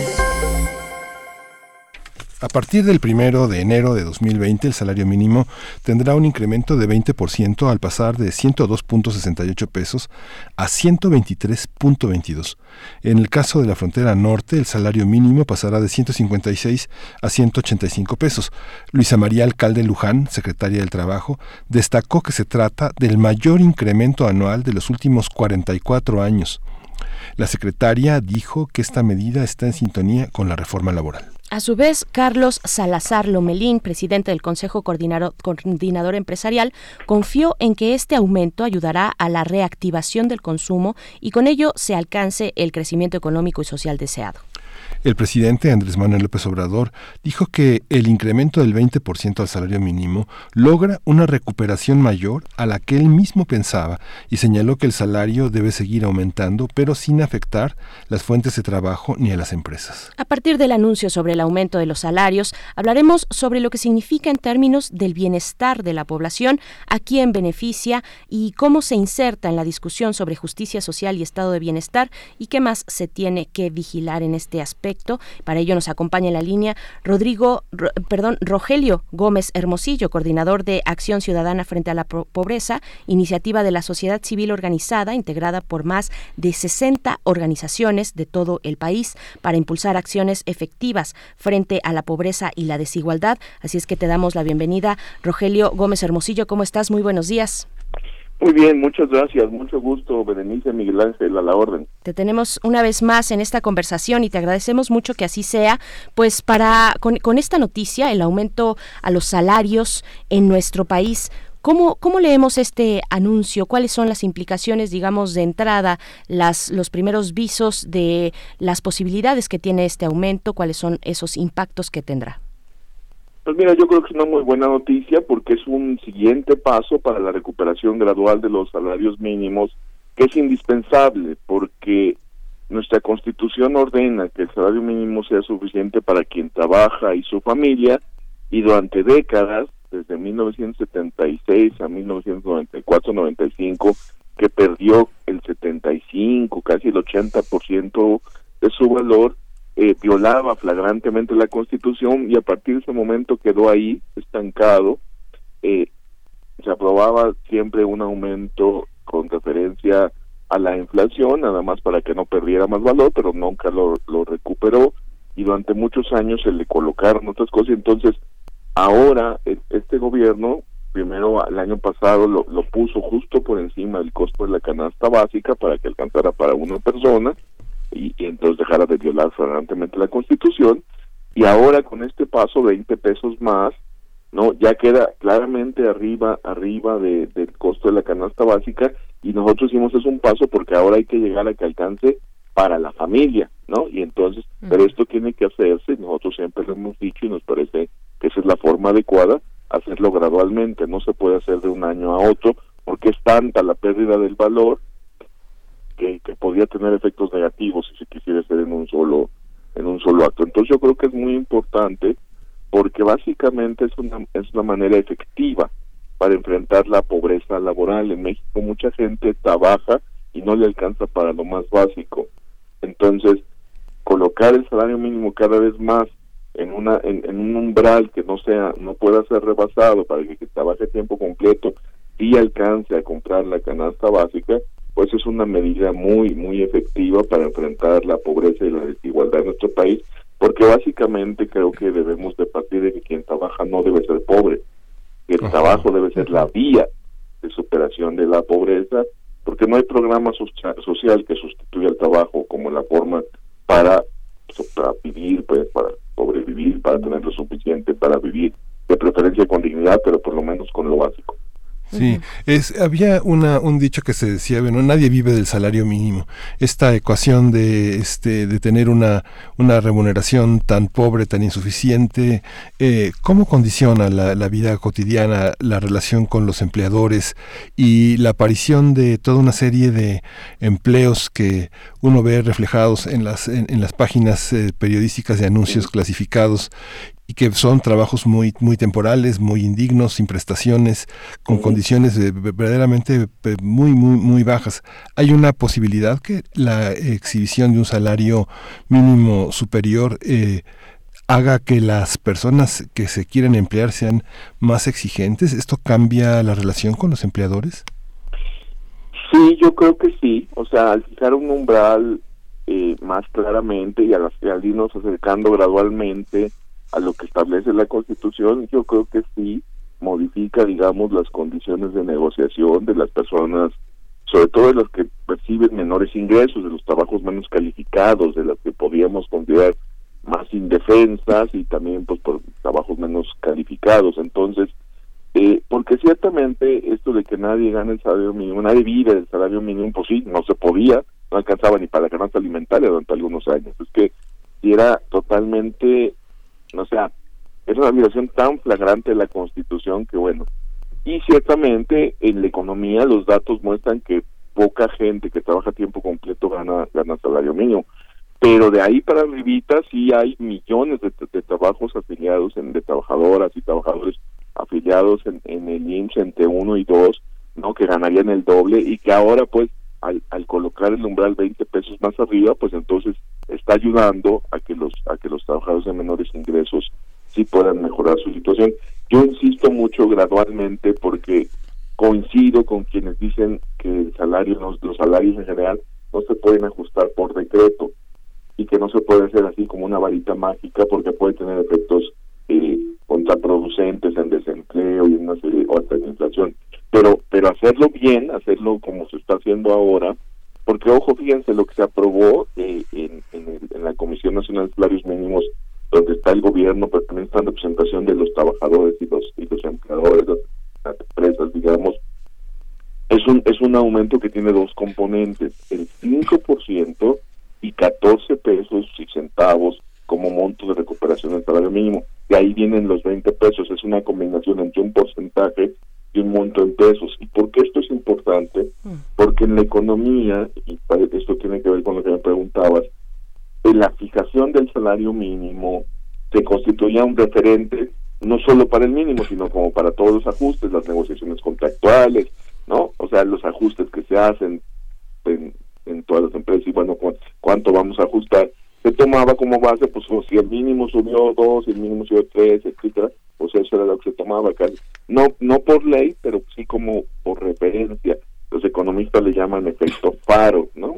Entonces, esto lleva dos años eh, en este gobierno, pues el diciembre pasado y este este mes para 2019 y para 2020, en que se coloca el porcentaje por arriba de la inflación, 5%, que son dos puntos arriba de la inflación. Eso ayuda pues a fijar también una política de recuperación un poco más general y luego los 14 pesos son indispensables porque el salario mínimo está tan abajo que necesitamos ir más rápido, pero difícilmente podíamos colocar como referencia 20%. Digo, aunque aritméticamente, por supuesto, 20 pesos es 20%, ¿no? Lo que se aumentó, eso es aritmética. En términos de lo que se aprobó en la CONASAMI, pues 5% y 14 pesos, porque no podríamos hablar de un aumento generalizado de 20%. Claro. ¿Cuáles son estas otras implicaciones que podría tener y que tendrá este aumento al salario eh, al salario en México? Estoy pensando, por supuesto, en, cuestión- en cuestiones más de derechos sociales vinculados al trabajo, como el ahorro, como la jubilación, como ciertas prestaciones. ¿Cómo, qué, qué es lo que se alcanza a ver en este panorama? Por supuesto, Berenice, es que, mira, Es que también el asunto es que hay que entender que, que el salario presente también fija, digamos, cu- cuál es el horizonte en el que se está eh, ahorrando para, para el futuro, para la, para la pensión. Entonces, salarios tan bajos, pues derivan en, en pensiones muy bajas. Ciertamente el mínimo está muy abajo, ¿no? Pero, pero ciertamente tiene que, tiene que ir avanzando la cotización. Co- Si se hace el ahorro, las cotizaciones a las pobres con base en, en, en aumentos, recuperación del salario, pues creo que puede ser muy importante para, para el futuro. Pero yo creo que lo otro que coloca en la agenda pública, el efecto que creo que puede ser más interesante y como más de corto plazo, déjame decirlo así, es que coloca la, la agenda del trabajo, la agenda laboral, bueno, también por el TEMEC, ¿no? pero pero la- esta decisión que es interna totalmente, que tiene su propio proceso nacional, aunque coincide, digamos, con estas discusiones sobre las presiones para que mejoremos el mercado laboral en México, yo creo que hacen que, nuestro país tenga que ya abordar nuevamente cómo vamos a, mejorar el contexto laboral de una manera responsable, porque no se puede hacer con demagogia, no se puede hacer irresponsablemente, así de aumentos en el salario y tal, tal, pero sí es insostenible, es inaceptable lo que pasa en el mundo del trabajo, gente, como decías hace rato Miguel Ángel, sin trabajo, sin prestaciones, sin seguridad social, una violación masiva y sistemática de la de la obligación de la afiliación a la seguridad social como muestran los datos de nuestro observatorio de trabajo digno y además todo este abuso del outsourcing con patrón sustituto, con contratos temporales para puestos permanentes, sin prestaciones, sin seguridad social, pagando con modalidades que no hacen ningún sentido, como esto que se llama honorarios asimilables a salarios, que es una locura, es el salario pero sin seguridad social, pero que pero que están ahí, que son instrumentos que, que se han aprobado, que se cuelan, digamos, entre la ley, aunque todo lo que yo dije es ilegal, patrón sustituto, contrato temporal para puesto permanente, la ley lo, lo prohíbe, digamos, la ley dice que pues que no, que estuviste trabajando en el mismo lugar, aunque tengas un contrato temporal, tu trabajo es permanente. En fin, o que patrón sustituto, pues si tú trabajas para otro, ese también es tu patrón obligado, pero pero se usan y eso está generando como un contexto en el mundo laboral donde mucha gente que trabaja es pobre. Es pobre por ingreso, por los bajos salarios y es pobre porque la carencia que Coneval reconoce como la más alta que determina en mucho por qué permanece la pobreza en México es la carencia de seguridad social que viene del mundo del trabajo. Entonces, yo creo que ese puede ser el otro efecto, Berenice, que, que coloca la agenda de lo laboral, que coloca el tema del trabajo como parte de la discusión y que y nosotros decimos y que lo coloque como como el tema de la forma más sostenible y más eficaz para enfrentar la pobreza, porque debe ser el trabajo la puerta de salida a la pobreza, pero no cualquier trabajo. Tiene que ser trabajo digno o trabajo decente, como se dice en los documentos internacionales, es lo mismo, que es remuneración suficiente, seguridad social, eh, condiciones de, de seguridad, los derechos laborales básicos, nada, ahora sí que nada del otro mundo, ni nada que no se haga en otras economías. Hay muchas economías que funcionan respetando derechos laborales, nosotros tenemos que caminar hacia allá, no podemos basar nuestra economía en la violación de derechos laborales y como decía el presidente del Consejo Coordinador, entonces que esto fortalezca el mercado interno, o sea, fortalece nuestra economía, al final es cierto. Oye, Rogelio, y esta, digamos, la negociación ha sido muy interesante, ha sido gradual y es todo un proceso en el que distintos factores de acercamiento permiten entender eh, el- hacia dónde se perfila el mundo laboral. Esta, esta visión que la actual administración tiene de los sindicatos, la posibilidad de que los trabajadores no dependan de un sindicato único en sus lugares de trabajo, sino que puedan organizarse de otra manera, también de, de algún modo le da cierto aire a empresas que tienen sindicatos y que dependían de a veces de negociaciones que, que ponían en riesgo eh, la destrucción de sus propias empresas. Hay defensas de derechos laborales justas totalmente, pero que en la hora de la negociación prefieren destruir la empresa que, que caminar en una conciliación. Esta parte, ¿tú cómo la ves? Digamos, la parte sindical, ¿cómo, cómo se perfila en este nuevo horizonte de posibilidades para el trabajador de tener varias opciones para su defensa, la negociación con los organismos empresariales que han sido muy críticos con la administración del presidente López Obrador y este y estas nuevas medidas. ¿Cómo, cómo ves esa relación?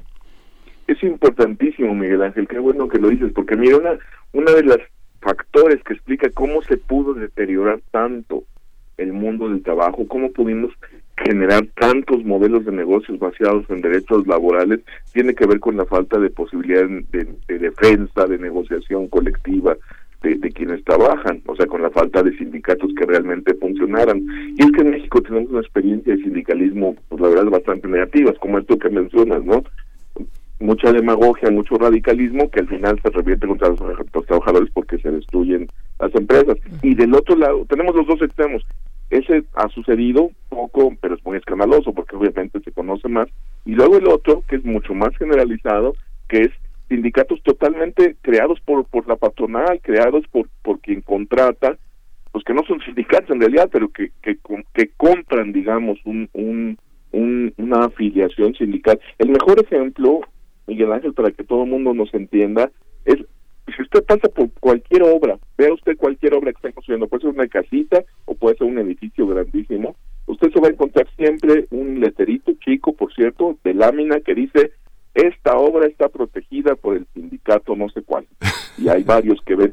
Lo que hacen los contratistas, los constructores, es van y compran la lámina. Es decir, hay un lugar llamado sindicato, una oficina, donde hay sobre todo abogados y gente que dedica a estas cosas, que vende la lámina y que con eso le da protección casi como si fuera extorsión de derecho de piso a, a, a la obra. ¿Y, ¿Y cuál es el punto? Pues que no hay ningún sindicato, que los, las personas que trabajan ahí, nadie las está defendiendo de nada. Es decir, ese, ese que vendió la placa, este que supuesto sindicato no sabe si, si les cuánto les están pagando ahí a los trabajadores, no sabe si tienen condiciones de seguridad, no sabe si tienen contratos con seguridad social, etcétera, etcétera.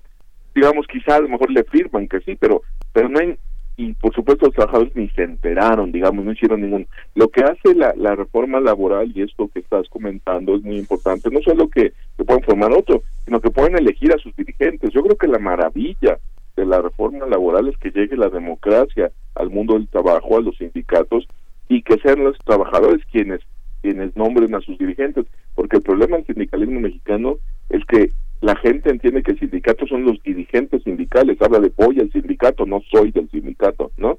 Y solo dicen soy del sindicato los que participan activamente en, la- en, en- las estructuras, digamos, sindicales y que tienen los permisos para hacerlo, pero quien trabaja y no está en eso, digas, hay de todo, no quiero generalizar, la verdad es que hablando en Radio UNAM, sindicalismo universitario no es maravilloso, pero no es de los peores.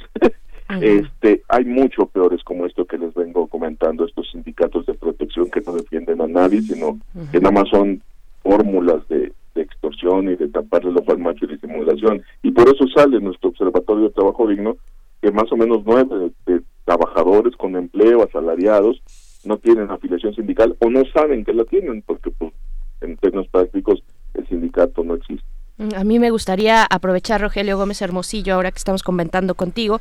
Tú ya mencionabas eh, el TEMEC, ¿no? En esta última edición donde se revisaron ciertas cuestiones que México puso ahí eh, en el foco.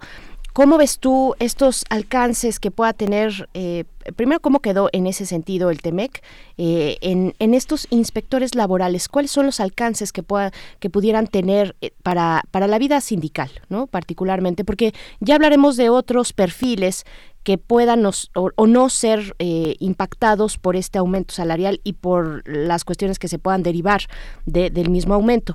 Pero antes de eso, hablando de la vida sindical, ¿cuáles son estos alcance- alcances que puedan tener o se puedan prever de los de estos vigilantes, inspectores laborales? Eh, ¿Cómo lo vemos?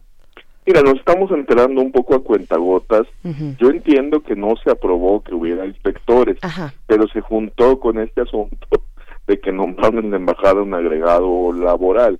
Pero no- no creo que tengan ninguna posibilidad de realizar inspección, si ni la Secretaría tiene condiciones para hacer la inspección del mundo del trabajo.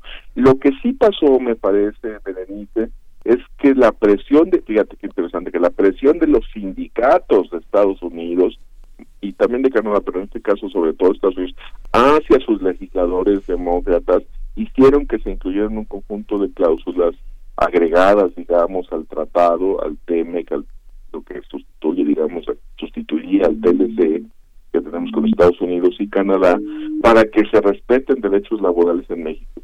Y eso, pues, por un lado da vergüenza y por otro lado, pues que bueno, da vergüenza porque debían ser los sindicatos mexicanos los que defendieran los derechos laborales de- de los trabajadores.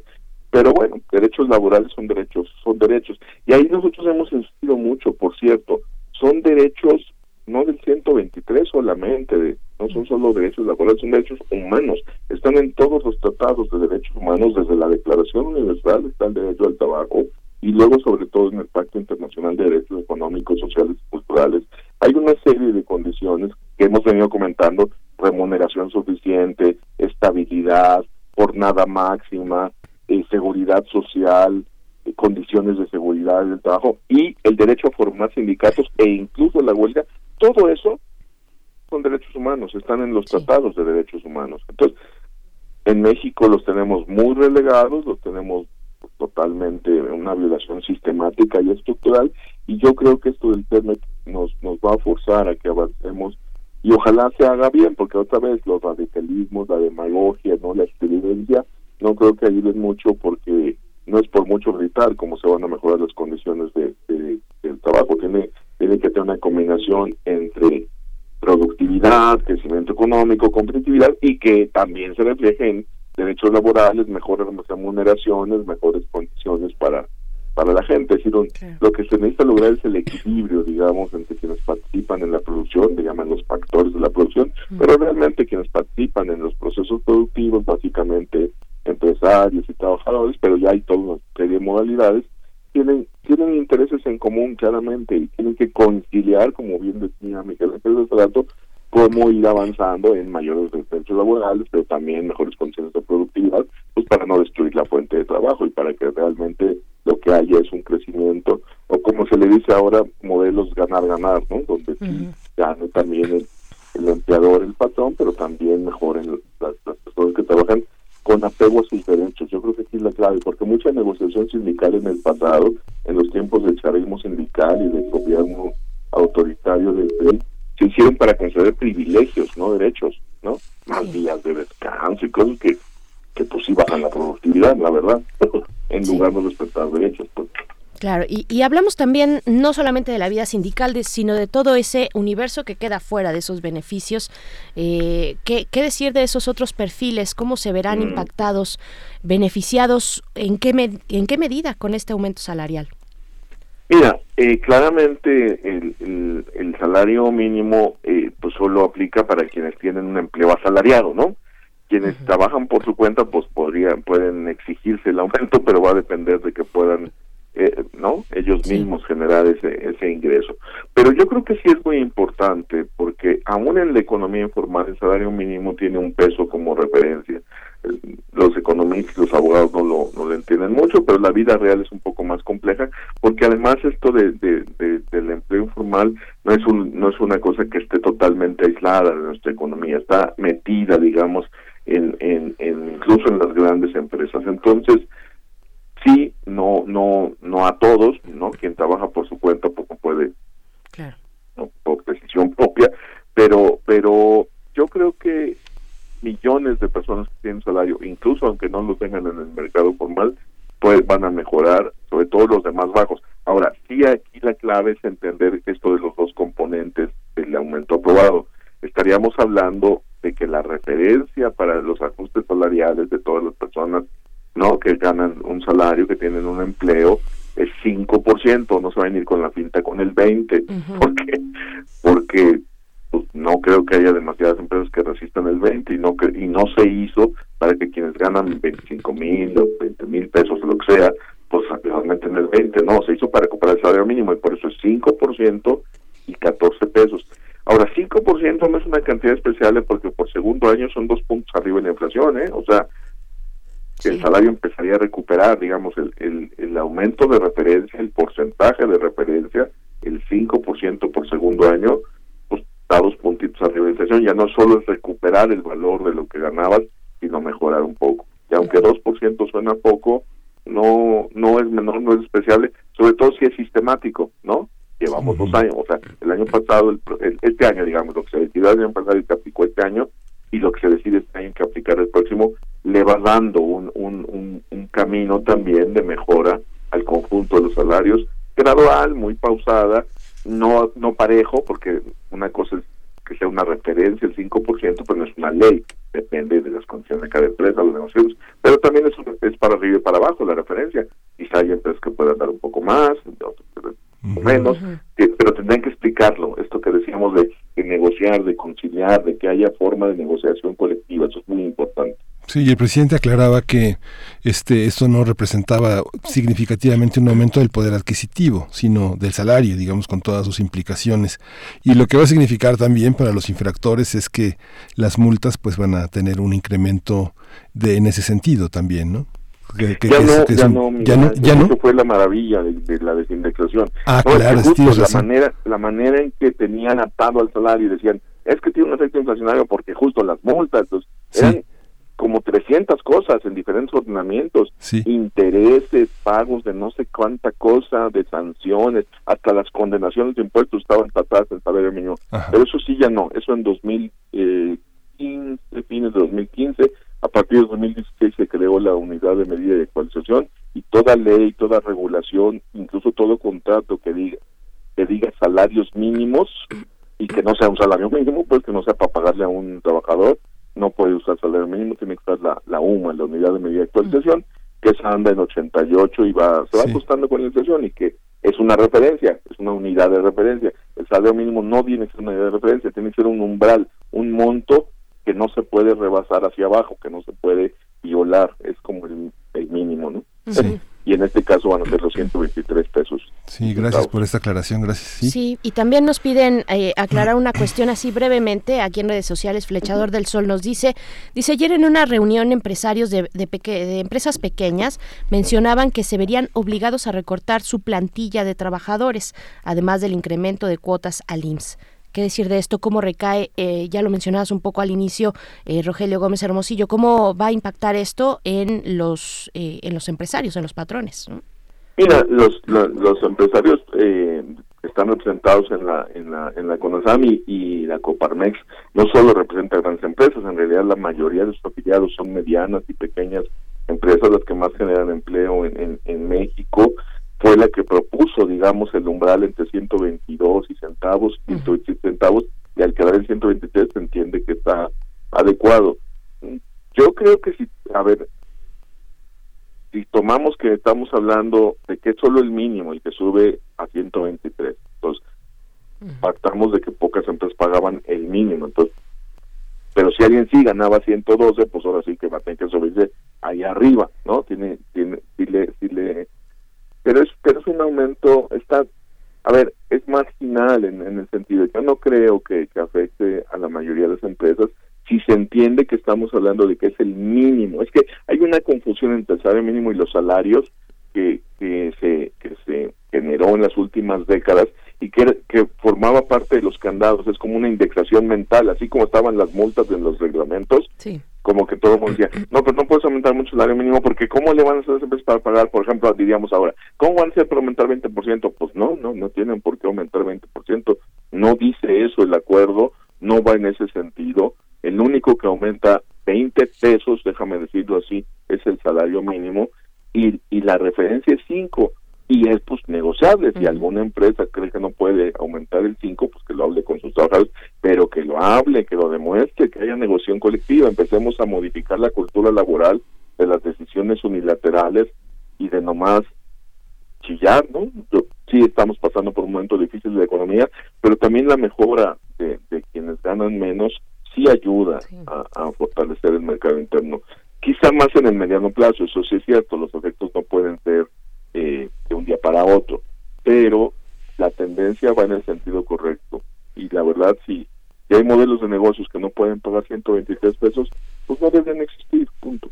O sea, suena muy feo, pero pero ¿por qué va a subsidiar la gente modelos de negocios que no funcionan? ¿Por qué vas a castigar a quien trabaja en esa situación? Ya bastante castigados están quienes trabajan por su cuenta y no ganan lo suficiente, ¿no? Pero bueno, ahí no tienen a quien reclamarle. Pero si les dio un empleo, pues 123 pesos no me parece una cuestión que pongan en quiebra a nadie. Bien, pues, pues bueno, muy interesante, interesante también ya por fin desvincular el salario a la eh, a la cuestión de la inflación, ¿no? Ya Claro, dejar de aparejarlo claro. con la inflación. Entonces, bueno, vamos i- e- iremos viendo cómo se va desarrollando y cuáles son los impactos que pueda tener este aumento al salario. Rogelio Gómez Hermosillo, coordinador de Acción Ciudadana frente a la pobreza.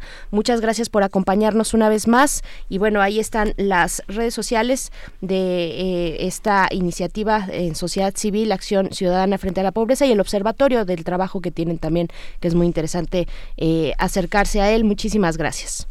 Gracias a ustedes, muy buen día y sí, platiquemos en algunos meses para que veamos en el Observatorio de Trabajo Digno la evolución, porque hay que cuidar que no haya efectos negativos, por Sí. supuesto que sí. Gracias. Muchas gracias gracias. a ti. Vamos a ir con música, vamos a escuchar de Masaladosa Gampati.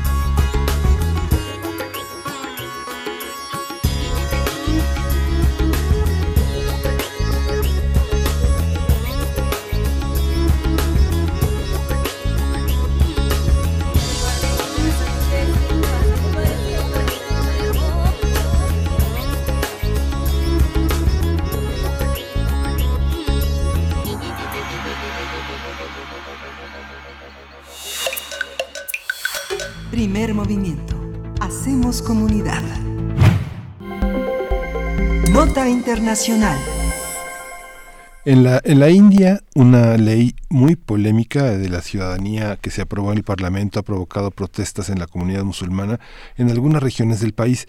Esta iniciativa que se avaló la semana pasada le otorga la ciudadanía a millones de migrantes que entraron ilegalmente en la India desde tres países fronterizos antes del 31 de diciembre de 2014, pero excluye a los musulmanes. Pues sí, grupos islámicos, partidos de oposición y organismos defensores de derechos humanos han señalado que la ley de ciudadanía busca marginar a los 200, 200 millones de musulmanes del país y es un paso más de la agenda nacionalista hindú de Narendra Modi, primer ministro de la India. Asimismo, varias organizaciones y un partido musulmán acudieron ante el Tribunal Supremo para denunciar que la ley es contraria a la Constitución india y a sus tradiciones seculares. La ciudad de Guwahati, en el estado de Assam, el noreste, noreste del país, ha concentrado la mayoría de las protestas que han dejado seis muertos, cuatro de ellos por disparos de la policía. Vamos a hacer un análisis de estas medidas, cómo ha tomado el gobierno de Modi en contra de la población musulmana en ciertas regiones de la India, qué reacciones han suscitado, cómo se insertan en un clima regional y para ello está la doctora Laura Carballido Coria. Ella es profesora investigadora del Departamento de Ciencias Sociales de la UAM Unidad Coajimalpa, es licenciada en Historia por la UNAM, es maestra y doctora en Estudios de Asia y África, área de la India por el Colegio de México. Bienvenida, doctora Carballido, ¿cómo está? ¿Qué tal? Muy buenos días. ¿Cómo entender? con ustedes. Gracias. ¿Cómo entender este proceso? ¿Cómo, eh, ¿Cómo se repite? Vemos que se repite en varios países justamente por esta, por estas visiones excluyentes de poblaciones emigrantes que migrantes que no que no son aceptadas por ciertos grupos sociales. ¿Cómo entender este proceso? eh? Claro. Me, me parece muy importante lo que ustedes mencionaron a manera de introducción sobre esta nueva ley que acaba de, bueno, acaba de, de- de pasarse, aunque como ustedes decían, la Suprema Corte aceptó revisarla en enero. Eh, y me parece que más bien habría que tomar una visión, digamos, mucho más amplia para tomar en cuenta tanto la aprobación de esta ley como la actualización del Registro Nacional de Ciudadanos. Entonces, em, digamos, exploro si, si ustedes eh, les parece bien primero la ley. La ley, Sí. como ustedes decían, lo que hace es modificar la manera en la que se concede ciudadanía a las personas en India. Antes de este cambio, lo que decía es que cualquier persona que hubiera entrado al país de manera ilegal debía ser deportada. Y lo, el cambio que introduce esta ley es que ahora se hace una excepción.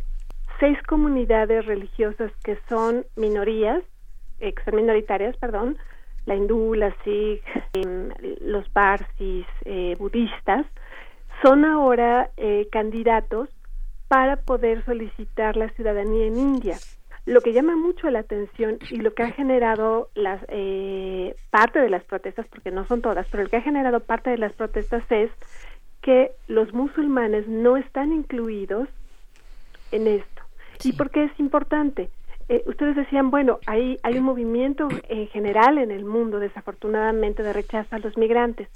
Eh, ustedes eh, constantemente han hablado sobre los rohingyas, que son estos eh, eh, personas musulmanas que han salido de Burma y que han ido hacia India. Y entonces uno se preguntaría, eh, el gobierno indio ha dicho que el cambio a esta ley es una eh, tiene eh, fines humanitarios, que el fin de esto es ayudar a personas que han entrado al país de manera ilegal y que ahora los podrían, eh, claro, después de un proceso, eh, volver ciudadanos.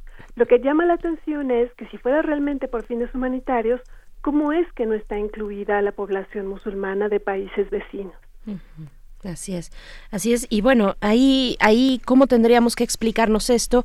¿Cómo explicar también eh, el papel y la figura de un personaje como Narendra Modi, que ganó recientemente las elecciones, este primer ministro, que bueno, tiene, tiene un poder muy interesante y es una figura en sí mismo muy interesante en, en India, ¿no?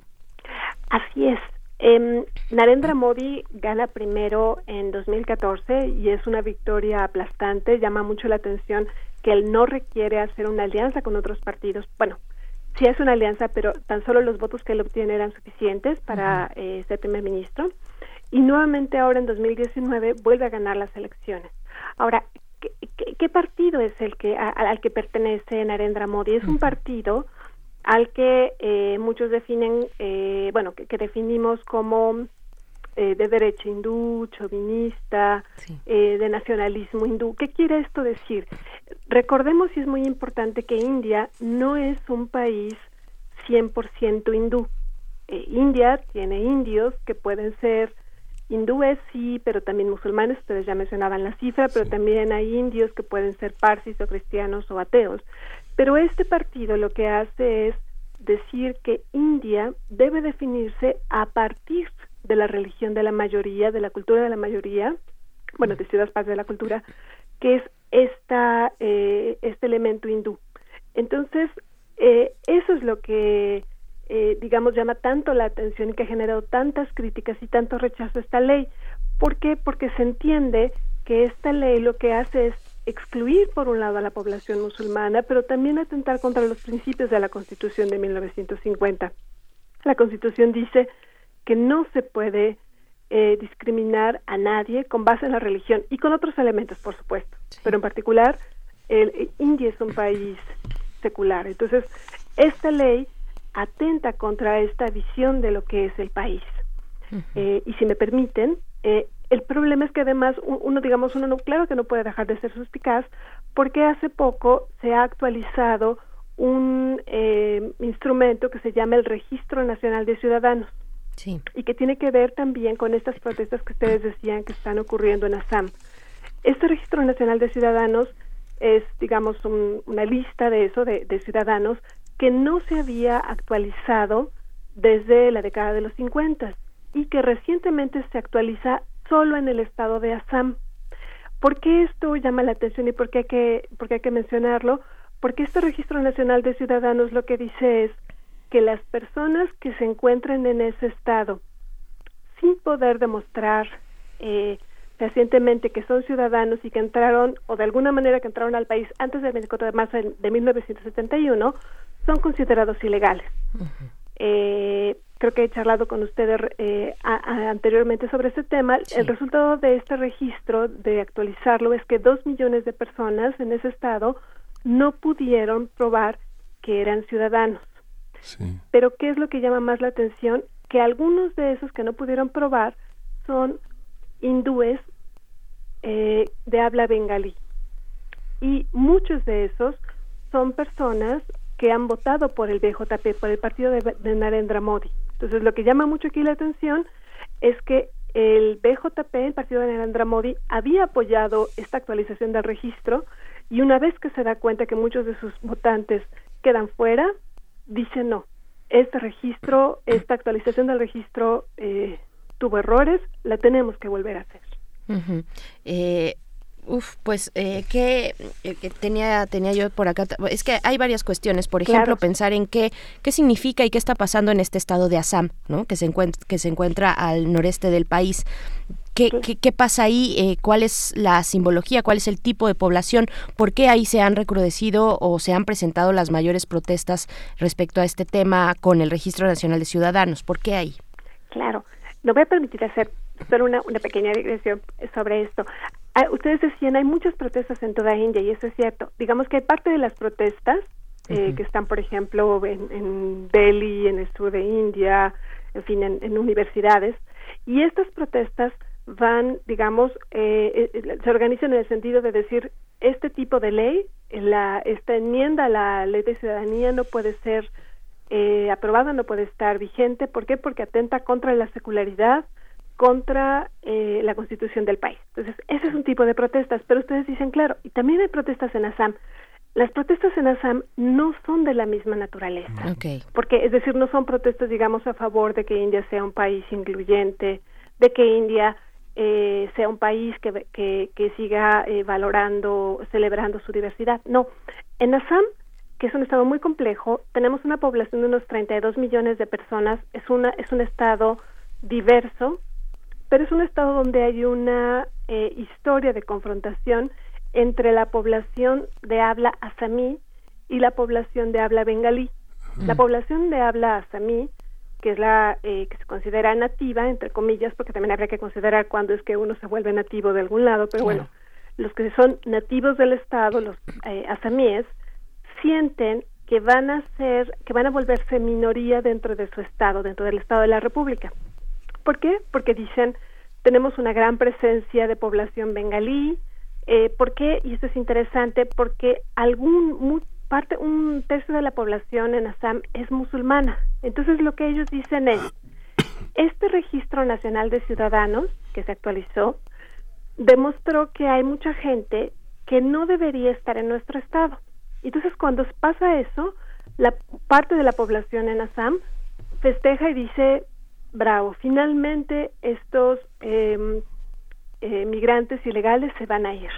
Pero ¿qué pasa cuando se eh, aprueba esta ley que enmienda esta ley, eh, esta enmienda, perdón, a la ley de ciudadanía?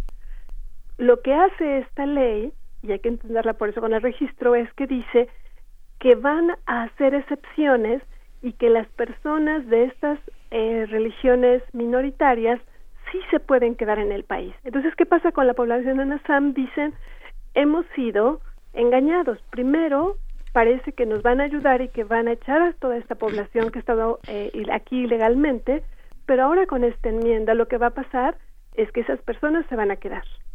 Entonces, como pueden ver, pues es un escenario muy complejo, es, eh, este es, una, es un estado muy diverso, étnica, lingüísticamente, y hay que decir una cosa, cuando decía yo que es un tercio de, de, la, de su población la que es musulmana, eh, en el marco, digamos, de todo el país, eso hace de Assam el segundo lugar en India con mayoría de población musulmana, después de Cachemira.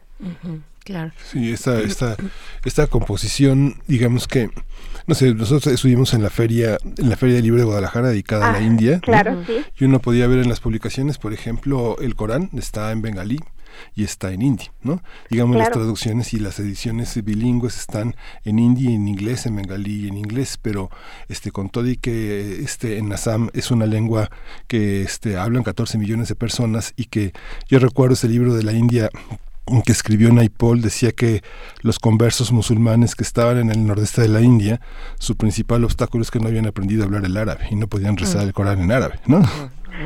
Claro.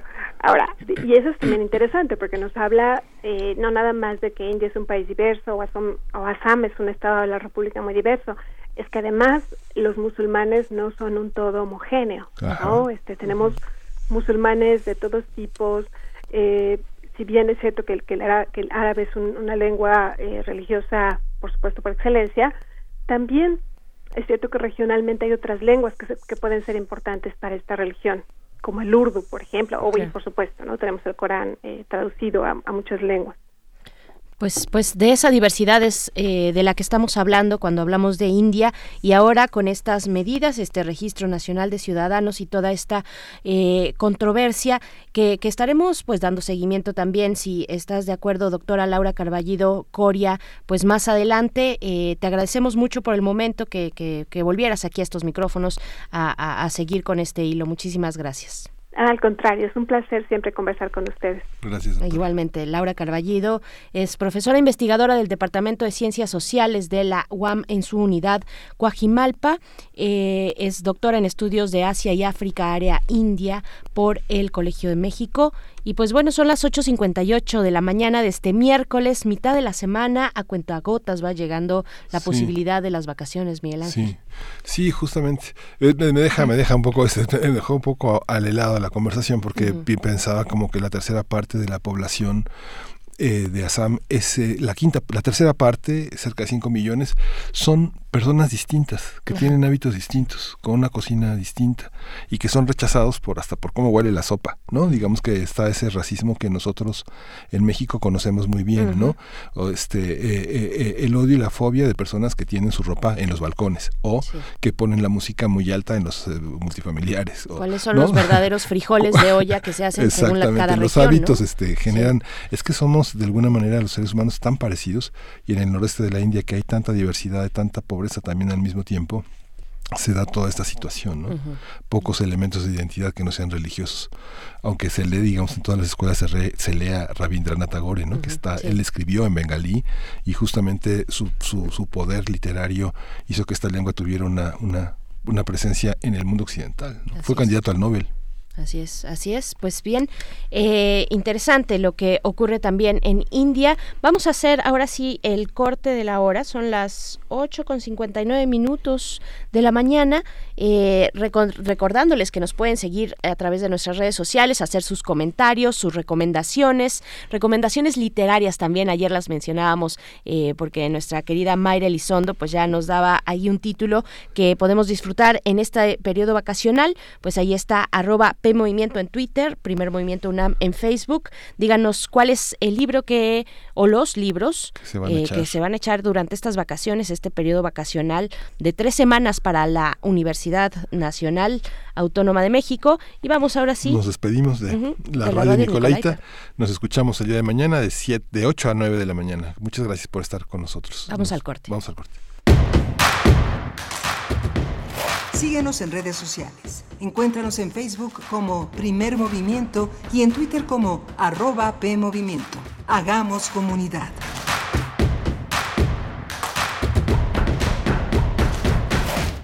Manuel Felgueres, Trayectorias. En el marco de los festejos por sus 90 años de vida, se crea una exposición monográfica que resalta la importancia del artista en el desarrollo del arte contemporáneo en México. Pasando por tres etapas claves de su creación artística, se logra establecer una relación entre su pintura, escultura y una evidente inclinación por la innovación formal y técnica. técnica. Museo Universitario Arte Contemporáneo, MUAC. En Ciudad Universitaria, del 7 de diciembre de 2019 al 10 de mayo de 2020. La tendencia entre los jóvenes al uso y abuso de la bebida se ha venido incrementando de manera alarmante en los últimos tiempos. Si crees que eres uno de ellos, no lo dudes, infórmate. Mayor información al 5705-5802. Lada sin costo 01800-561-3368.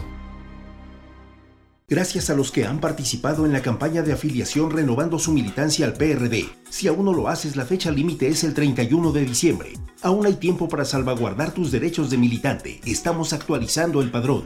Para afiliarte y refrendar tu inscripción, acude a la sede del PRD más cercana. Si eres afiliado al PRD, verifica tu estatus en prd.org.mx, www.comisiondeafiliación.prd.org.mx. Realiza el trámite y evita tu baja del padrón. PRD. ¿Quiénes hacen la ciencia? ¿Cómo se suma la ciencia a las soluciones de los problemas iberoamericanos? Científicos, investigadores y académicos de Iberoamérica hablan de los avances en ciencia, tecnología e innovación que inciden en nuestra vida. La ciencia que somos. ciencia que somos. Iberoamérica al aire.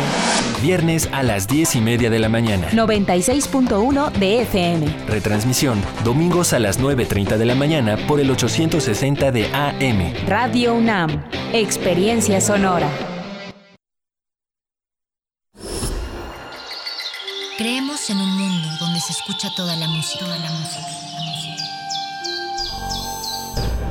donde el conocimiento esté abierto al mundo, donde se ame de todas las formas. Ese mundo es posible y vamos a pelear por él. Resistencia modulada. De lunes a viernes, de las 20 a las 23 horas, por el 96.1 de FM, Radio UNAM. Experiencia sonora. Encuentra la música de primer movimiento día a día en el Spotify de Radio UNAM y agréganos a tus favoritos.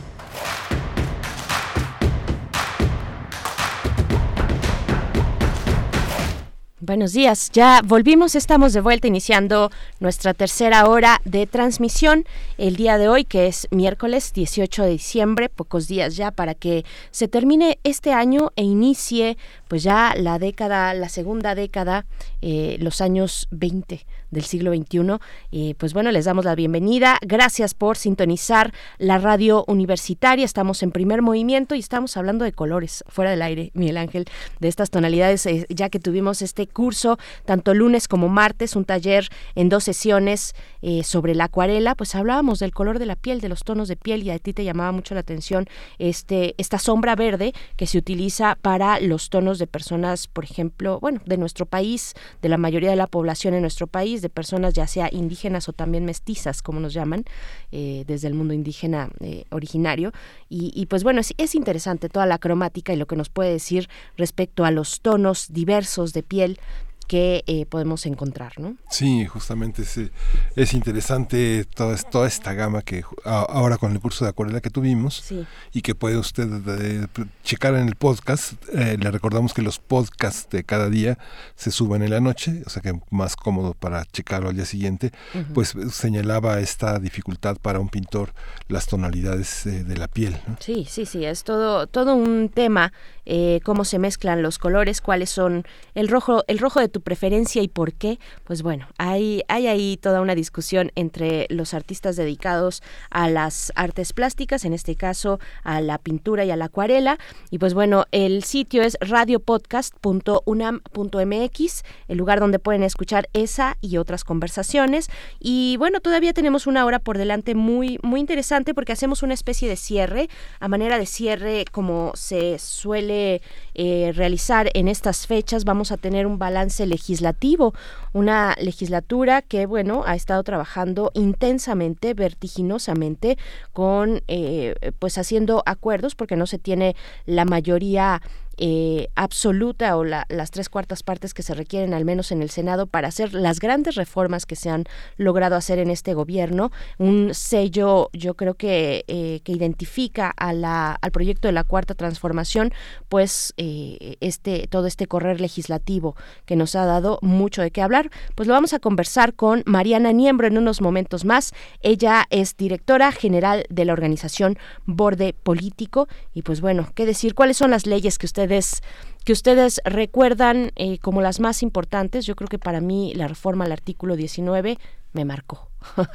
me marcó porque fue de verdad una vuelta de tuerca ahí en el discurso, esta ampliación del catálogo de delitos que ameritan prisión preventiva eh, oficiosa pues fue, fue algo distinto, algo que no esperábamos. Si, si tomamos en cuenta que veníamos de un discurso de campaña, de un discurso electoral donde se hablaba eh, del tema de la am- amnistía, por ejemplo, de procesos de amnistía y de administración de justicia diferente, ¿no? Eh, y pues bueno, al contrario de eso, de esa visión de campaña, pues tuvimos esta reforma al artículo 19 que, que bueno, se acerca a, a- a fortalecer las medidas punitivas, ¿no? Sí, Eh, como sí. más rigurosa en ese sentido. Y el término de los- las reformas que tuvieron lugar en el mundo del trabajo y justamente en la remuneración de los funcionarios públicos eh, son muy importantes. El servicio público como una mística de entrega al trabajo por los demás es algo importante y no como un espacio para enriquecerse y para tener una especie como de aristocracia frente a los propios trabajadores que generalmente las brechas salariales entre ellos generan una, un, un- un desprecio y un resentimiento muy fuerte y creo que esta, esta parte que deja desgraciadamente a muchos trabajadores del- de, de la burocracia mexicana sin un seguro de gastos médicos mayores, pues es eh, lamentable. Le- Creo que faltó un estudio de cada caso, pero este finalmente la medida, la ley es para todos y tasa con el mismo rasero y finalmente la- el trabajo tiene que ser de una mística, sobre todo si se entiende en el, en el mundo del trabajo para, para los demás, para gobernar, para servir al país. Yo creo que esa parte fue muy fuerte y lo mismo las, la- todas las leyes anticorrupción que frenan eh, privilegios y formas de generar en las licitaciones eh, pri- privilegios que todavía están, todavía hay muchas deudas, todavía hay muchos cuestionamientos, pero finalmente son paliativos en el mundo del trabajo, la reforma laboral también, ¿no? La reforma laboral, por supuesto, la reforma educativa, pero ahora que hablabas de la reforma laboral y que tuvimos esta conversación con Rogelio Gómez Hermosillo, el aumento de los salarios, eh, pues muchos comentarios por acá nos llegan al respecto, hay muchas dudas. Yo creo Sí. que hay que volver, hay que regresar, hay que detenernos un poco más en lo que significa la seguridad social con este aumento a, las- a los salarios, dice Patricia GR, y qué tal la gente que tiene su crédito Infonavit en salarios mínimos. Pues bueno, ahí está eh, uno, uno de los ángulos solamente que nos han eh, puesto aquí en redes sociales con respecto a este aumento del salario en nuestro país. Y pues bueno, eso eh, tendremos para el, eh, el momento siguiente, la mesa, el balance legislativo. ¿no? Sí. Vamos a, vamos a la poesía necesaria. Vamos, vamos. Primer movimiento. Hacemos comunidad. Es hora de Poesía Necesaria. Bien, pues en esta ocasión vamos a hablar de eh, y a leer poesía que se recomienda desde la colectiva eh, no sé si ustedes la han, eh, los han seguido, las han seguido a ellas, son libros bifortipos, B Fortipos, así, eh, integrada por jóvenes mexicanas, blogueras, blogueras con V, es decir, eh, de YouTube, eh, blogueras de videoblog, que realizan actividades en torno a los libros, recomendaciones, tienen también un blog no solo en video, sino también escrito, donde se pueden acercar bifortipos, y lanzaron, lanzaron en estas fechas el maratón de poesía Guadalupe Reinas donde comparten y animan a sus seguidores a, también compartir el trabajo de mujeres poetas. Y a esta convocatoria, precisamente, entre otras personas, respondió la lingüista Yasnaya Aguilar con materiales que se pueden encontrar en la cuenta de Twitter de Yasnaya. Eh, y ahí, de ahí seleccionamos el trabajo siguiente, el, el, poema que vamos a dar lectura, que es de Miquea Sánchez, poeta soque que nació en 1980 en Chapultenango, en Chiapas. Además de escritora, Miquea Sánchez es narradora, es traductora, es radialista, es también maestra de didáctica de la lengua y literatura por la Universidad Autónoma de Barcelona y de Miqueas eh, Sánchez vamos a escuchar el poema que se titula Cómo ser un buen salvaje. Entonces, bueno, si ustedes tienen recomendaciones también para Before Tipos, pueden encontrarlos así, arroba libros Before Tipos. Son estas jóvenes que están lanzando esta convocatoria, el maratón Guadalupe Reinas, poesía redactada, bueno, escrita por mujeres. Después en la música vamos a escuchar a Lengua Alerta. Es un cantante eh, originario de Naucalpan. Lo que vamos a escuchar de él es eh, la canción que se titula Aurora. Y es que esto fue en realidad una recomendación, todo este material fue una recomendación así que me, que me hizo eh, Jesús Pacheco, quien es estudiante de filosofía y que realiza el servicio social aquí con nosotros en primer movimiento. Y dijo, oye, Veré, mira, mira lo que está sacando Before Tipos. Y me dio hasta la recomendación musical. Así es que bueno, es la recomendación de la recomendación, porque finalmente es Yasnaya Aguilar la que a través de su cuenta de Twitter pues comparte esto de Miquea Sánchez y que vamos a dar lectura en este momento. Esto que se titula Cómo ser un buen salvaje, siempre y cuando lo encuentre de inmediato, porque ya saben que en algún momento la red nos hace sus, eh, sus jugadas. Aquí está, Cómo ser un buen salvaje y dice de esta manera. Mi abuelo Simón quiso ser un buen salvaje. Aprendió Castilla y el nombre de todos los santos. Danzó frente al templo y recibió el bautismo con una sonrisa. Mi abuelo tenía la fuerza del rayo rojo y su nahual era el tigre. Mi abuelo era un poeta que curaba con las palabras, pero él quiso ser un buen salvaje. Aprendió a usar la cuchara y admiró la electricidad. Mi abuelo era un chamán poderoso que conocía el lenguaje de los dioses, pero él quiso ser un buen salvaje, aunque nunca lo consiguió.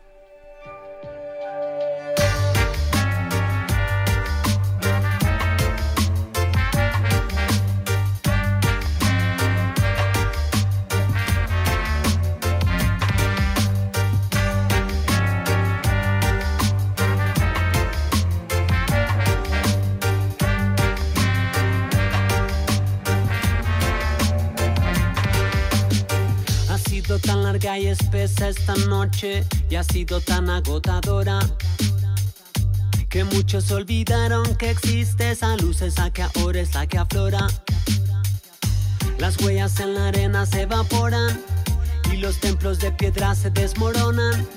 Esta vida impermanente se transforma, pero tu esencia aurora es eterna y no abandona. Pero tu esencia aurora es eterna y no abandona.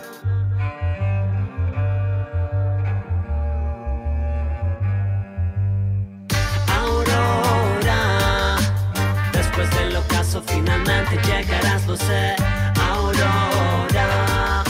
En eso hoy voy a confiar, pues, Aurora. Después del ocaso llegarás, yo lo sé bien,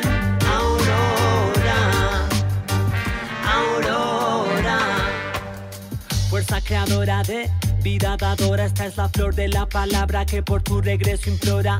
Dicen que todo llega a su debida hora, pero aquí realmente urge tu guía liberadora.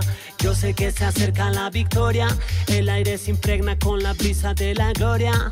Oye, al fin estamos recobrando la memoria. Este es el desenlace que faltaba en esta historia. Aurora, finalmente llegarás, lo sé. Aurora, en eso hoy quiero confiar, pues. Aurora, después del ocaso llegarás, yo lo sé bien.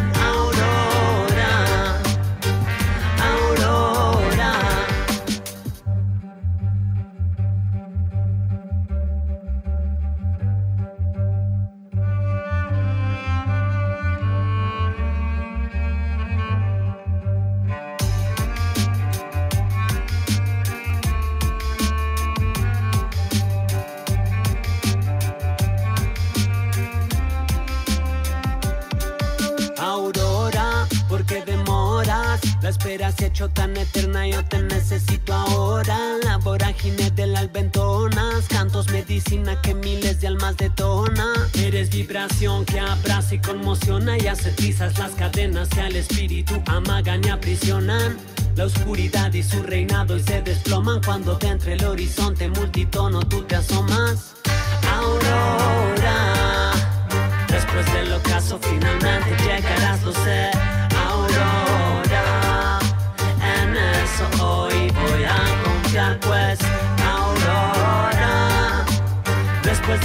ocaso llegarás, yo lo sé bien, Aurora. Aurora.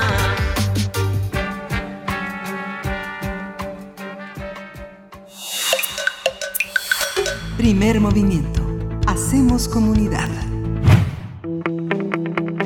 La mesa del día. El 15 de diciembre pasado, la Cámara de Diputados cerró formalmente los trabajos legislativos del primer periodo ordinario del segundo año legislativo. En un lapso de cuatro meses, los diputados aprobaron 82 dictámenes, 63 de ellos relacionados con reformas a la Constitución y diversas leyes. Mario Delgado, coordinador del Grupo Parlamentario de Morena, dijo que la Cámara de Diputados logró la aprobación de reformas constitucionales como la revocación de mandato y consulta popular, la prohibición de la condonación de impuestos y la eliminación de fuero, entre otras. En el caso del Senado, entre el 1 de septiembre y el 12 de diciembre, fueron presentadas 736 iniciativas, de las cuales solo 35 fueron aprobadas. Entre las que sí fueron avaladas por la Cámara Alta están la reforma constitucional en materia de consulta popular y revocación de mandato. El Senado también publicó las cuatro leyes secundarias de la reforma educativa y desahogó 411 nombramientos, 411 nombramientos, como el de Rosario Piedra al frente de la Comisión Nacional de Derechos Humanos, el de Ana Margarita Ríos Farhat como ministra de la Suprema Corte de Justicia, o el de Mara Gómez Pérez, quien es eh, ahora la actual titular de la Comisión Ejecutiva de Atención a Víctimas, la CEAP. Vamos a, con- vamos a conversar sobre estas medidas que ha tomado el Poder Legislativo en este periodo, cuál es el balance, qué es lo más sustantivo y qué temas se quedan pendientes para el siguiente periodo. Está con nosotros Mariana Niembro, ella es directora general de Borde Político y pues le damos las gracias y la bienvenida. Buenos días, Mariana Niembro. Hola, buenos días, Berenice y Miguel Ángel, ¿cómo están? Un saludo a su auditorio. Pues aquí deseosos de escucharte sobre este balance que tienes.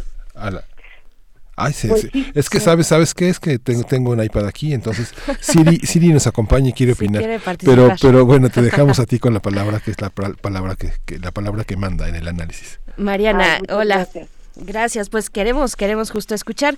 Yo creo que cada, cada una de las legislaturas, por obvias razón- razones, tiene su propia composición, eso es obvio, pero se va construyendo además un sello, ¿no? Una especie de identidad y empiezan a surgir ciertos personajes, eh, otros eh, que, que- se paran en, en la palestra, que empiezan a tener y a tomar la voz, otros legisladores quedan más al margen, digamos, ¿no? Más, eh, digamos, en el conjunto de la legislatura, pero esta que ya lleva pues tres, tres periodos, ¿no? Tres periodos ordinarios, eh, ¿cómo la calificarías? Si tuviéramos que describirla, ¿cómo, eh, actúa, eh, ¿cómo ha actuado esta legislatura, sobre todo pues en, la, en este periodo ordinario que ya cerró, ¿no?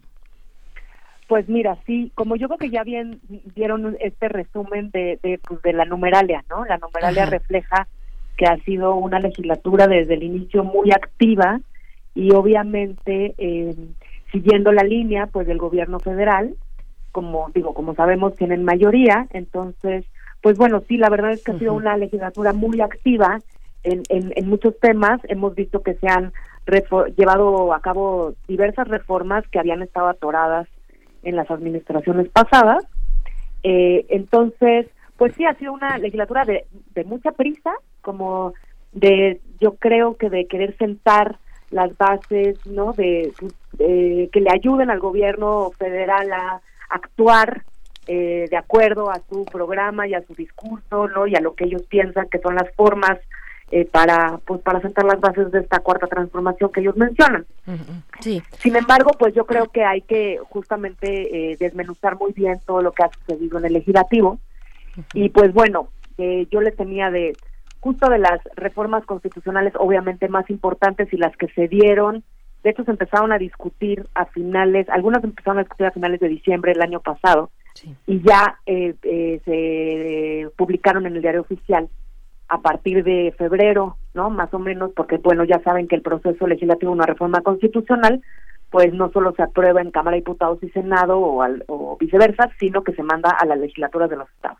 Y una vez que se aprueba por la mayoría, por 17 eh, legislaturas locales, pues ya se puede eh, dar la declaratoria y eh, pasa al Ejecutivo Federal. Y en estas podemos ver varias, ¿no? Que obviamente han sido pues muy polémicas, porque hay que recordar que una reforma constitucional, obviamente, pues su nombre lo dice, pues sí reconfigura, ¿no? Reconfigura eh, ciertos poderes y este y nivela, equilibra o no este pues los poderes constitucionales, ¿no? Entonces, y los mandatos constitucionales. En este sentido pues, está la extinción de dominio, obviamente la Guardia Nacional, que pues sabemos que fue un proceso eh, muy relevante con, con este con foros, con audiencias que sí eh, fueron muy duras eh, en- este con respecto a la iniciativa del presidente y pues que sí se lograron algunas modificaciones. ¿No? Eh, prisión preventiva oficiosa, que también fue muy relevante. Este tema, obviamente, por el contexto. Yo creo que lo que tenemos que hacer es analizar justamente estas reformas constitucionales en este contexto del nuevo gobierno, pero también en los en los problemas que les fueron surgiendo al gobierno. ¿no? Eh, prisión preventiva oficiosa, obviamente, surgió la discusión con el tema del huachicol, porque muchas de las de los este, de los delitos que se aumentaron en la lista de esa de prisión preventiva oficiosa pues estaba justamente el del el del huachicol no entonces eh, pues en este contexto se da muy bien. También se eh, esto esto permitió obviamente que pues la mayoría de la gente que pues le, dio su voto a este gobierno y a esa configuración del, del, del Congreso pues se viera muy acompañado.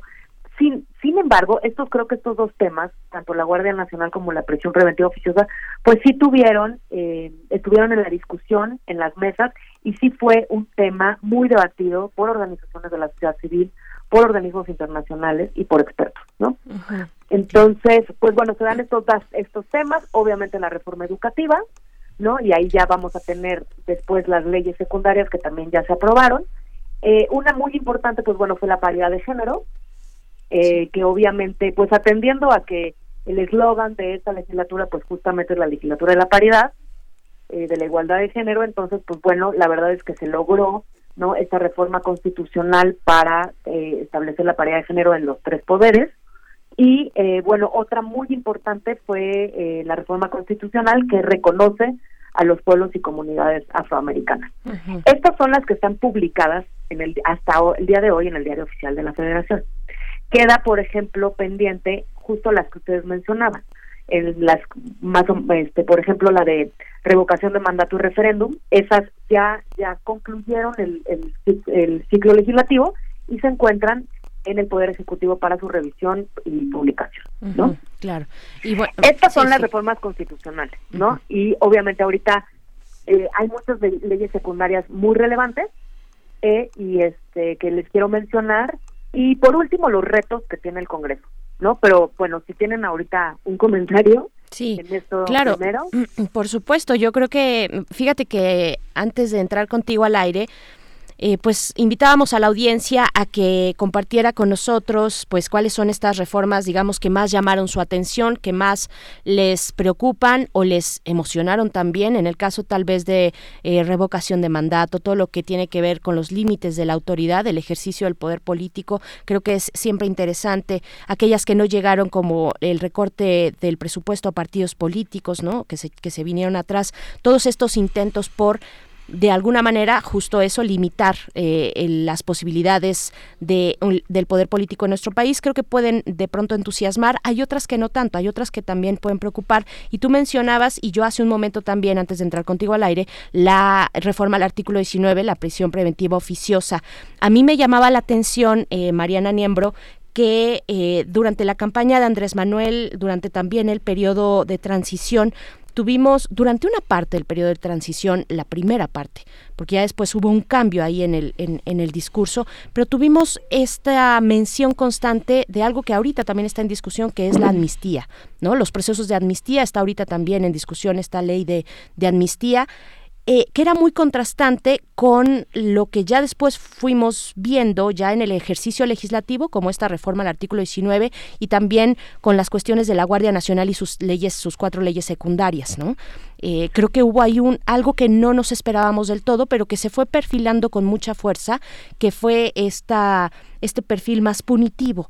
Mm, mencionas tú el punto de partida eh, el, del, del robo de hidrocarburos, ¿no? Del huachicol famoso, y, y creo que creo que podríamos hacer ahí también un contraste, ¿no? De, de en ese sentido cómo se está proyectando los temas de justicia en lo que comprende a la cuarta transformación, que es por supuesto ejecutivo, y eh, pero también esta palanca muy importante que es el trabajo que ha hecho el legislativo, ¿no?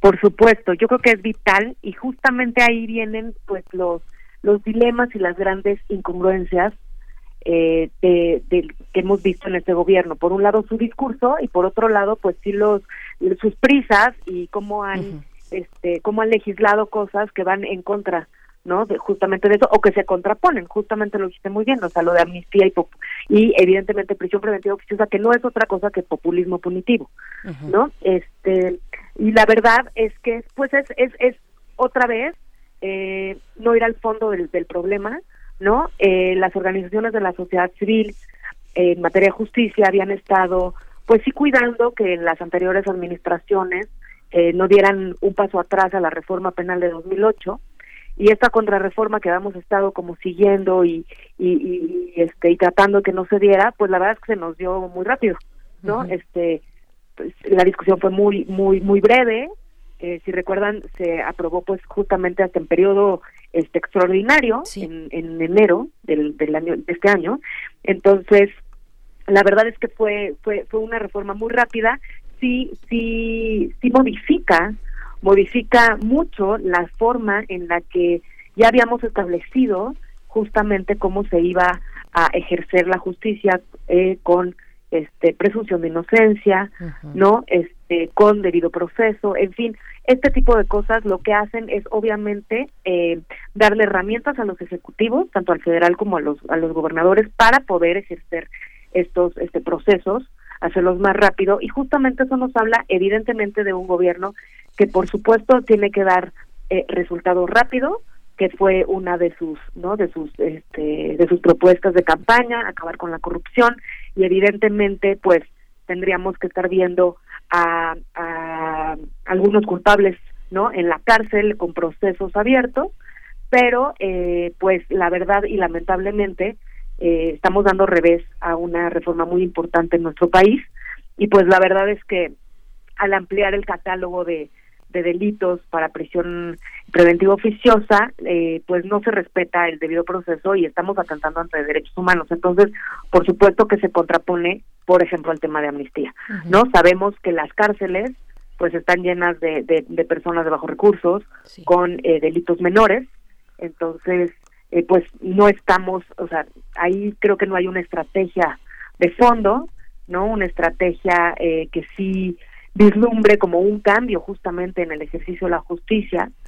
Entonces, pues eso es obviamente eh, importante y es, es, es, muy preocupante para las, para las organizaciones de la sociedad civil que damos seguimiento a estos temas y pues que sin duda tenemos que estar, que estar avanzando, ¿no? Por ejemplo, pues eh, estar fomentando e impulsando los temas de consolidación de policías, de policías de proximidad, ¿no? Obviamente el tema de la Guardia Nacional, pues ya, ya lo han discutido ampliamente en la mesa, ¿no? Y, y sabemos de todos los problemas que puede tener.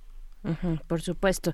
Y bueno, ¿qué, ¿qué otros temas, digamos, fuera de lo que significa la impartición de justicia, entendida en un contexto de violencia como el que nos encontramos, con estas todavía fuertes, no sé si, si llegan ya a ser reminiscencias, yo creo que es una presencia muy importante de, de lo que dejó esta mal llamada guerra contra el narcotráfico, ¿no? Eh, fuera, fuera de esto, bueno, porque hay que decir que también se está, esto no alcanzó al periodo que ya acaba de cerrar, pero pero, se, se avecinan dos cosas. Se avecina la ley de austeridad, que yo creo que va muy orientada hacia eh, las eh, las mujeres y cómo el circuito digamos de estas de esta violencia también llega a las mujeres obligándolas tal vez en algún momento a participar dadas las relaciones afect afectivas que pueda que puedan tener con con integrantes de, de, de, estos grupos de delincuencia organizada en fin creo que hay un un énfasis ahí importante hacia el tema de las mujeres y la justicia, las mujeres y la violencia también, este tipo de violencia, también la cuestión de la eh, eh, esta cuestión del, de las distintas personas que se ven involucradas en, un, en una interrupción del embarazo, en el aborto, ¿no? ya sea personas gestantes o servidores del sector público, también eh, ahí hay una cuestión interesante que vienen en conjunto en esta ley de amnistía y, y otra cuestión que también se ha planteado es la de la reforma al sistema, al, al Poder Judicial, que esa viene eh, pues para el próximo año. Ya pronto yo creo que en enero podemos estar mm, observando algo por el estilo. Pero además de esta cuestión de justicia, ¿qué otros temas eh, se pudieron ver en esta legislatura? Pues mira, se dieron muchos, muchos temas eh, muy interesantes. En materia como de derechos humanos, y justamente ahora que hablas el tema de las mujeres, creo que el, el, el más importante en esta legislatura fue sin duda las reformas a la Ley Federal del Trabajo y del INS eh, para eh, darle protección y garantizarle sus derechos a las trabajadoras del hogar.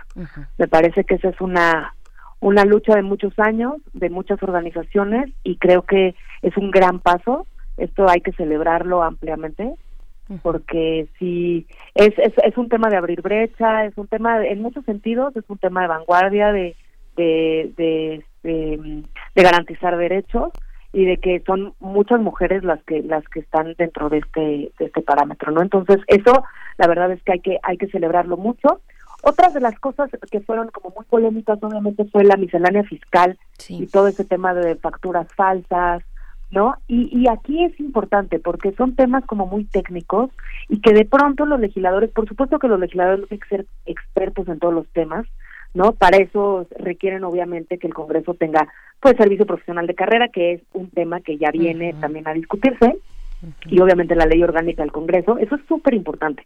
Tenemos que, que, trabajar por un Congreso fuerte, por un Congreso que verdaderamente sea contrapeso, ¿no? Un, un, un Congreso que tenga todo el expertise necesario para que los legisladores y las legisladoras cuenten con esta información para poder llevar a cabo su trabajo de mejor manera. Entonces, en este sentido, quiero resaltar, por ejemplo, el tema de miscelánea fiscal, porque tuvo un tema ahí importante en materia de Internet.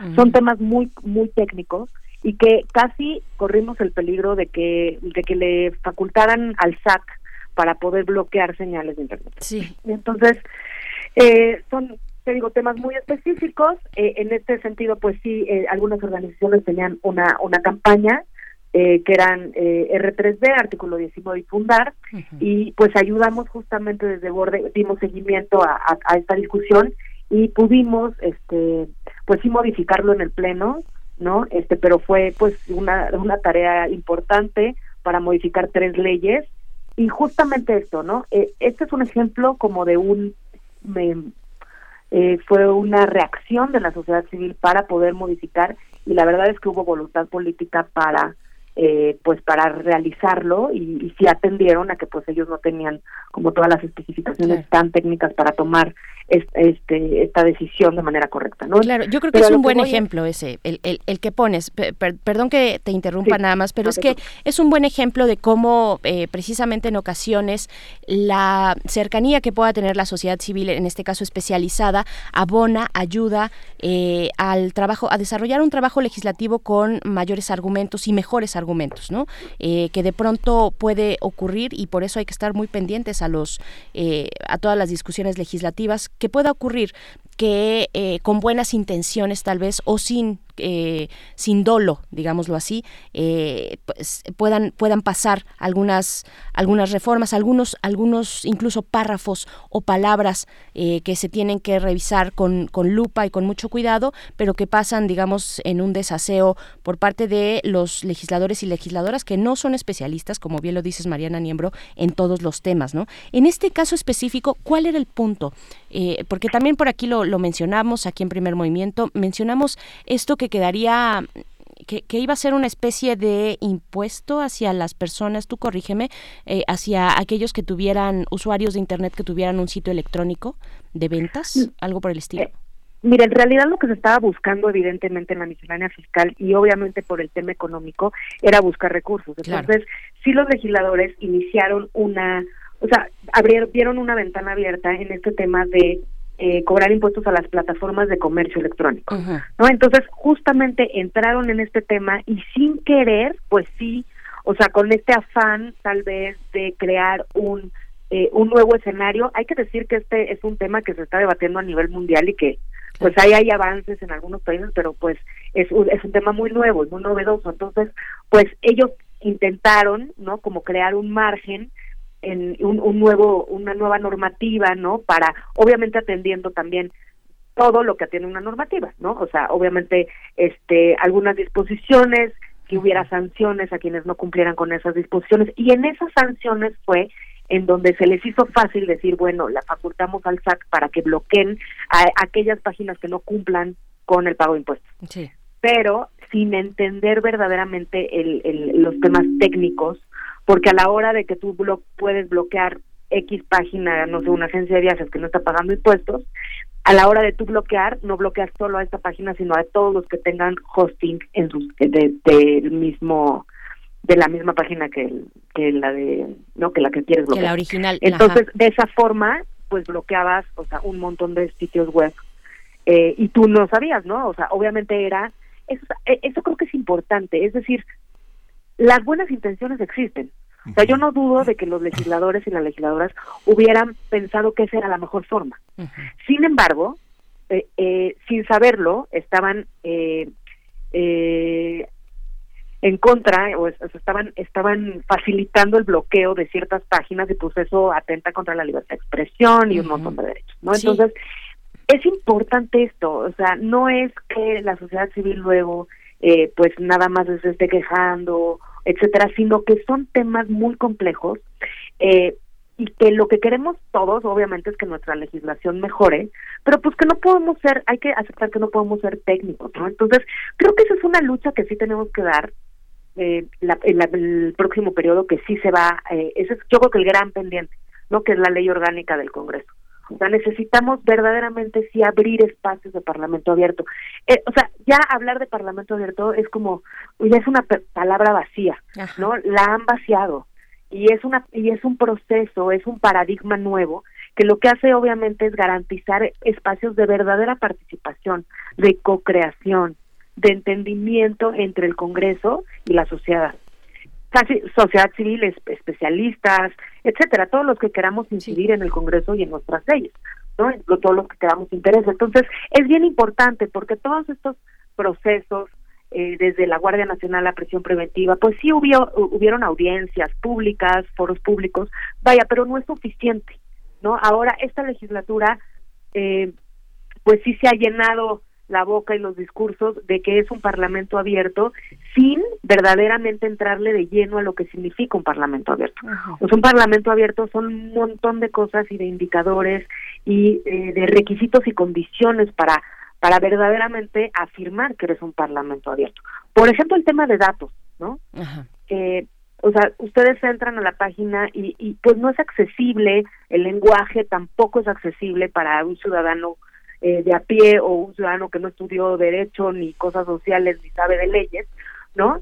Eh, y si tuviéramos datos, podríamos verdaderamente hacer análisis maravillosos de decirte cómo se mueven las votaciones, no, cuál ha sido la disciplina de partido, que cómo se mueve la oposición, cuáles son las cosas que han que han este eh, aprobado, qué afecta, qué no, quiénes trabajan, quién no, porque también hay que decirlo. Y esto, si bien recuerdan, pues esta es la primer legislatura que se puede reelegir. Entonces, creo que es fundamental, es Claro, fundamental darle seguimiento al Congreso en este sentido. Sí, esta, esta la, la ley de seguridad, la Guardia Nacional, eh, ¿qué implicaciones tiene en el pacto federal? ¿Cómo, ¿Cómo podemos hacer un balance de, este señalamiento cuando hoy justamente se reúne el presidente con los gobernadores y gobernantes que gobernadores que muestran un total este bueno muchos gobernadores que muestran una total indiferencia por las reuniones de seguridad pública y el incremento de la muerte de policías todo esto tiene que ver con esta ley no Por supuesto, lo que pasa es que la Guardia Nacional, como les digo, es una justo una reforma constitucional que crea otra otra instancia y lo que verdaderamente hace pues es reconfigurar todo lo que hay detrás, ¿no? Se dice justamente que pues esta esta ley, esta reforma constitucional pues se aprobó por casi unanimidad, bueno, o sea, hubo muchos partidos que la acompañaron y por supuesto, porque esta es una esta es una reforma que habían estado buscando las anteriores administraciones. ¿no? Es decir, esto les ayuda a los gobernadores. Entonces, esta es la lógica que hay detrás, o sea, eh, ver cómo el tema de seguridad, pues entonces la Guardia Nacional, pues es una cosa a nivel federal y pues sí los gobernadores, o sea, estas reformas van mermando, pues sí las autonomías y sí la corresponsabilidad de los gobiernos locales con el Ejecutivo. Por ejemplo, está esa, ¿no? Obviamente la prisión preventiva oficiosa, que es otra arma que ya no tenían, ¿no? Entonces es otro espacio y otra en el que pueden actuar y así poco a poco se han ido eh, estas reformas han ido pues abriendo brechas en algunos espacios en donde no había, restringiendo los caminos en otras. Entonces es súper eh, importante justamente vislumbrar eh, co- como o saber completo cómo cómo está eso. Esto por ejemplo se une, o sea, imaginen cómo se cambia el esquema con con el tema de Guardia Nacional, justamente se reducen los presupuestos a los a policías, ¿no? Este a policías locales, eh, también, por ejemplo, viene una, una reforma para los puertos, eh, para que estén este, a cargo de la Marina, en fin, esto obviamente reconstituye todos los poderes, porque si tú estás generando una Guardia Nacional, pues también tienes a la Marina y, y por otra parte pues, tienes al Ejército, entonces pues hay que hay que dar, ¿no? Este, hay que darles espacios de institucionalidad a cada grupo. Entonces, esto sí va configurando, pues bueno, reconfigurando, digamos, reconfigurando el Estado y los poderes que tienen cada grupo y cada dependencia, ¿no? De forma importante. Esto se vio reflejado eh, muy particularmente, obviamente, en el presupuesto. Eh, cuando llega eh, esta administración, pues acaban con el llamado ramo de los moches, ¿no? Entonces, y, y sí se cortan muchos de los flujos de recursos que ya se han establecido como un como un fenómeno natural. Como un ¿no? mandato De- ya, sí, como algo inamovible, ¿no? algo inamovible y a todo mundo. Es más, eh, hasta los propios diputados de, de, de este partido, el gobernante, o sea, todos preguntan, ¿y dónde estaban, no? Porque a mí, o sea, pues todo el mundo sabía que llegabas de legislador legisladora y pues que tenías ahí un, ¿no? Un guardado para proyectos y no sé qué. Entonces, eso se corta. Eso se corta y ese, malamente, era el aceite que justamente hacía que funcionara, funcionara toda la maquinaria del presupuesto. Por eso ahora los presupuestos han sido muy complicados, muy complejos. Por un lado, obviamente, la, pues, la, la recesión mundial y no este el, el nulo crecimiento de nuestro país, ¿no? Eh, pero por otro lado, evidentemente que ya no hay estos recursos y entonces obviamente se tienen que restringir los recursos y ya no hay esta cosa que hacía que los gobernadores, ¿no? Este que los presidentes municipales estuvieran como más tranquilos. Esto sin duda, creo que este presupuesto fue fue un un tema muy este que nos deja ver y nos deja muy claro que es fundamental y que la reforma que viene, por supuesto que es una fiscal. Claro, ¿no? eh, fue muy Eh, revelador, sí, fue mu- muy, muy revelador de, de todas las intenciones, incluso intenciones políticas, pero también de, de aquellos, eh, pues sí, hacia dónde se está dirigiendo, hacia dónde está dirigiendo los esfuerzos, sus voluntades y sus proyectos este, este nuevo gobierno. Eh, Mariana Niembro, antes de despedirnos de esta conversación, pues cuáles son los temas que quedan pendientes, qué podemos esperar para la próxima legislatura, para el próximo año, qué se proyecta, qué quedó ahorita en el tintero, eh, que han trabajado pues de una manera vertiginosa, pero quedan aún así varios temas por delante, ¿no? Pues mira, yo creo que el fundamental es que nuestro Congreso, tanto la Cámara de Diputados y el Senado, eh, justamente eh, hagan un pues sí un, resumen de cómo han llevado los procesos. La verdad es que su prisa eh, ha pasado encima de los procesos y de esta este mismo discurso de ellos de una cuarta transformación. Una cuarta transformación es evidentemente un cambio dentro de las instituciones, cero corrupción, todo esto que han dicho se tiene que ver de reflejar de forma permanente en el ejercicio de sus instituciones. Y en este sentido, por ejemplo, bueno, nada más retomo, eh, pues obviamente las designaciones polémicas que han que se han pasado en el Senado. No podemos, eh, creo que ya el, el, hay que renovar, hay que pensar eh, profundamente en cambiar y modificar los procesos de designación. Es muy grave que, eh, que se partidice tanto y que volvamos y que las organizaciones de la sociedad civil demos seguimiento a estos procesos de designación y siempre se repitan los mismos días. Es decir, tanto en proceso como en las ternas, como que no se tenga un perfil adecuado, no se revise, no haya una evaluación, que no sea abierto. Todo esto demerita muchísimo a la designación de estas personas y ya llegan con una legitimidad, vaya, bastante cuestionada en instituciones pues debilitadas hasta presupuestariamente. Sí. ¿no? Entonces creo que esto es, es fundamental. Sí vamos a tener, el próximo año hay dos designaciones de comisionados del INAI, que tenga ahorita claro, pero evidentemente, como sabemos, el, el Senado tiene muchas designaciones en todo en todos los procesos y sí necesitamos entrarle de lleno a pedirles transparencia, máxima publicidad y que sean corresponsables de las designaciones. Claro. Ese es un tema. Otro, o, por supuesto, la ley orgánica del Congreso. Necesitamos profesionalizar a nuestro Congreso porque un- necesitamos un Congreso fuerte que fiscalice, que exija al Ejecutivo y que haga contrapeso. No tiene que ver nada, o sea, una cosa es que sea eh, esté configurada por eh, los partidos que eh, por el partido que gobierna el país, pero otra cosa es sí subordinarse al poder ejecutivo. Lo que hemos visto, por supuesto, en este año es una subordinación del eh, del legislativo al ejecutivo. Ahorita y, ahí- y ahí quiero matizar algo. Eh, lo que hemos visto también es una oposición completamente desarticulada, sin no siendo oposición, vaya, ¿no? Una oposición congelada, una oposición dormida, una oposición que no sabe por dónde.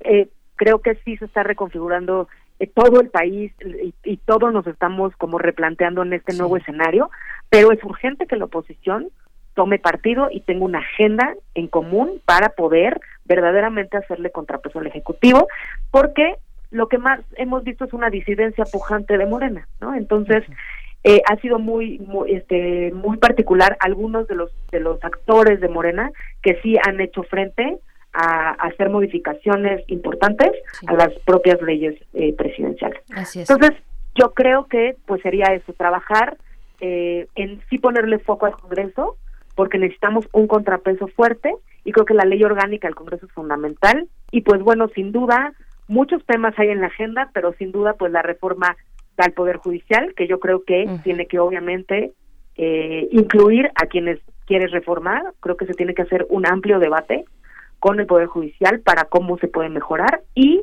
sin duda pues bueno, también viene la reforma al INE, ¿no? Ujú, también, Entonces, así es. Pues, pues es sí, bastantes. Sí. Un gran tema, el tema también de la, la cuestión de la oposición, pues bueno, es uno ya en sí mismo y cada uno de, de los que nos estás planteando, Mariana Niembro, se nos acabó el tiempo de esta conversación, te agradecemos mucho, eh, pues es- estaremos viendo cómo, cómo arranca este próximo año 2020 con el trabajo en, los, en las legislaturas, en, la- en esta legislatura, en ambas cámaras, te agradecemos mucho, te mandamos un abrazo. Muchas gracias, Bere y Miguel Ángel, que bien, un Gracias. saludo. Hasta, Hasta pronto. luego. Mariana Niembro, directora general de la organización Borde Político.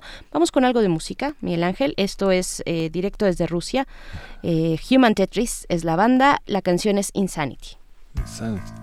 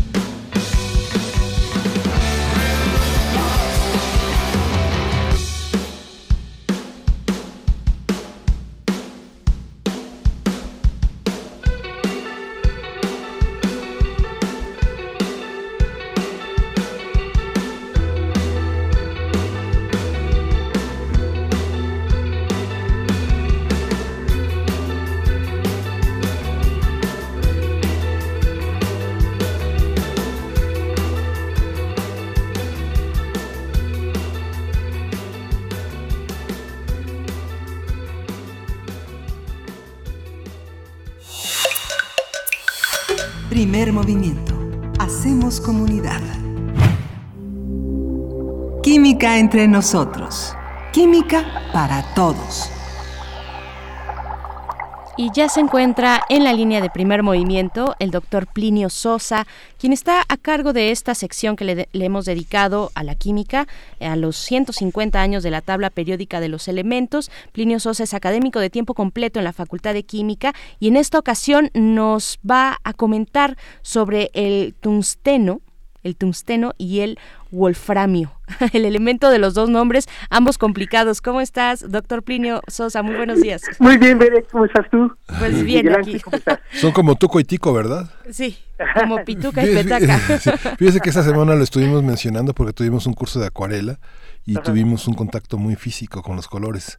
Ah, claro. ¿no? Entonces este, dijimos, ¿dónde estará, ¿dónde estará el doctor Plinio para Sí. que nos ilumine en esta parte? Para hablar del cadmio que ya hemos abordado, para hablar del cromo también, de la toxicidad de los de los pigmentos, pero bueno, en esta ocasión vamos a hablar de los nombres complicados, no, no de estos de este elemento con dos nombres, doctor Plinio. Exactamente. El tungsteno es muy escaso en la corteza terrestre. Se encuentra principalmente en dos minerales, uno que se llama wolframita y el otro esquilita. Estos nombres hay que recordarlos porque voy a hablar más adelante de ellos.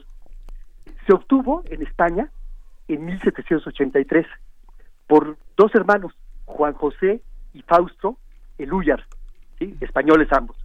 Y bueno, el tungsteno quizás fue de los primeros elementos que se obtuvo químicamente. O sea, no, no hubo que extraerlo directamente de la naturaleza, sino que mediante reacciones químicas. ¿sí? Lo que ellos hicieron fue, a partir de la wolframita, formaron el trióxido de tungsteno. Y luego, a la manera tradicional, como siempre se había hecho, hacerlo reaccionar con carbono y entonces obtener el tungsteno elemental. ¿sí? Eh, El tungsteno se encuentra ubicado en el bloque D, está en el mismo grupo que el cromo y el molibdeno y y es un típico metal, ¿sí? de color grisáceo, plateado, tiene una gran dureza y una densidad también muy elevada, ¿no? O sea, pesa mucho, ¿no? Cada gramo, cada centímetro cúbico pesa mucho. Pero una de sus principales características es que es el metal que tiene el más alto punto de fusión.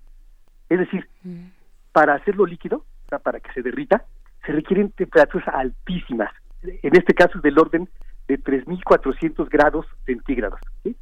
Este, pero que es muy resistente, a, eh, bueno, forma aleaciones que son muy resistentes, entonces se usó durante mucho tiempo este, en la industria armamentista.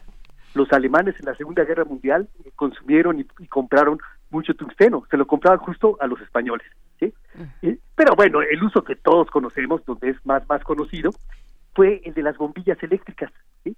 Durante muchísimo tiempo pues, nos iluminábamos con esas bombillas incandescentes y el filamento era de tungsteno. Lo que pasa es la siguiente, que si al pasar la corriente eléctrica, al moverse los electrones a través del metal, se eleva mucho la temperatura y puede llegar a ser tan alta la temperatura que se der- derrite el filamento, ¿no? Entonces, con cualquier otro metal se derrite, se funde, cuando decimos se fundió el foco, realmente, literalmente se funde el filamento, ¿no? Pero el tungsteno no, el tungsteno es el de más alta temperatura de fusión, entonces aguanta mucho y se llegan a fundir pero ya mucho tiempo después, ¿no? Este, eh, el- uno de los materiales de tungsteno que más se usa es el carburo de tungsteno. Es una aleación de carbono con tungsteno y es muy dura. Entonces se usa para herramientas de corte principalmente. Más del 60% de la producción de tungsteno se usa para fabricar carburo de tungsteno. ¿sí? Y, otra cosa interesante, en joyería eh, tiene una densidad parecida a la del oro, es muy bonito, ¿no? plateado, este y se puede sustituir al oro y al platino, es más barato y es hipoalergénico, o sea que no causa ¿no? esas este, molestias en la piel. ¿no? Y bueno, eh, se usarían muchas otras cosas más, por ejemplo, en, en para tubos de rayos X, tubos de televisión, lámparas de halógeno, resistencias eléctricas. Pero el asunto de los dos nombres, el asunto de los dos nombres es el siguiente. Tungsteno proviene de la esquilita, ¿sí? Y obviamente wolframio proviene de la wolframita. ¿sí? La palabra tungsteno es sueca y significa piedra pesada. Así le llamaban antes, ¿no? Los mineros a esa piedra en vez de en vez de esquilita. ¿sí? Esquilitas es en, en homenaje a un químico, eh, Carl Wilhelm Skill. Y entonces, y el wolframio, esa proviene de, eh, de la wolframita y significa baba de lobo. ¿sí? Los mineros de, de aquella época, este, al estar trabajando el estaño, no podían extraerlo y pensaban, era como si esa roca se hubiera devorado al, al, al- al- al estaño y entonces le pusieron baba de lobo, ¿no? O sea, como si fuera la baba que deja el lobo al, este, Claro. al devorar sus presas, ¿no? Claro. Eh, ambos, eh, los hermanos Eluyar, habían trabajado con los dos minerales. Entonces resulta que Fausto este, le gustó Wolframio, porque él había trabajado con la Wolframita, Y en cambio Juan José, que había sido discípulo de Carl Wilhelm Skill, él prefirió la de, la de tungsteno, que venía de la esquilita. ¿sí? Y entonces lo que pasó fue que algunos países adoptaron tungsteno, otros adoptaron wolframio, básicamente todos adoptaron tungsteno, o sea, en Europa, los de habla inglesa, francesa, Latinoamérica decimos tungsteno, ¿sí? Pero los españoles, por cierta nacionalismo raro, dijo, no, wolframio. ¿sí? Y entonces la, eh, la UPAC, que es la Unión Internacional de Química Pura y Aplicada, es la autoridad para poner nombres a las sustancias, ¿no? Entre otras cosas. Entonces ellos decidieron en 2005 ya eliminar el de wolframio, porque durante mucho tiempo los dos convivieron, y obviamente están muy enojados los españoles por esa razón, ¿no? La UPAC funciona un poco como la Real Academia Española, ¿sí? es decir, hace sugerencias. Qué interesante. Entonces, siempre existe la posibilidad de que alguien no las acepte, ¿no? En este caso, los españoles dicen, pues nosotros no la aceptamos, ¿sí? Pero, por eso, este, en la práctica, el tungsteno tiene dos nombres y su símbolo no coincide con su nombre oficial. Qué interesante. Esa es la historia del tungsteno. Fantástico, del tuxteno y o el wolframio, El ya no en uso, pero, pero pues qué, qué interesante, qué interesante, eh, doctor Plinio Sosa, como siempre, este seguimiento a cada uno de los elementos que componen la tabla, la, la tabla periódica, pues le mandamos un abrazo y nos escuchamos ya en vivo hasta regresando de vacaciones, eh, ahí del 8 de enero ya nos podemos escuchar con, con el doctor Plinio Sosa. Muchas gracias. Sí, de nada, hasta luego. Feliz año. Feliz año, felices fiestas Felices también, un abrazo. Y feliz año. Muchas gracias, doctor Sí. Plinio Sosa. Pues, ya bueno, nos vamos, ya. Ya nos 10 vamos. segundos para que nos den las 10. Nos vamos ya. Muchas gracias por sintonizar. Quédense aquí en Radio UNAM. Nosotros volvemos el día de mañana a las 7 de la mañana. Durante toda esta semana vamos a estar aquí acompañando sus vacaciones y nos despedimos ya. Nos despedimos. Esto fue Primer Movimiento. El mundo desde la universidad. Radio UNAM presentó Primer Movimiento. El mundo desde la universidad.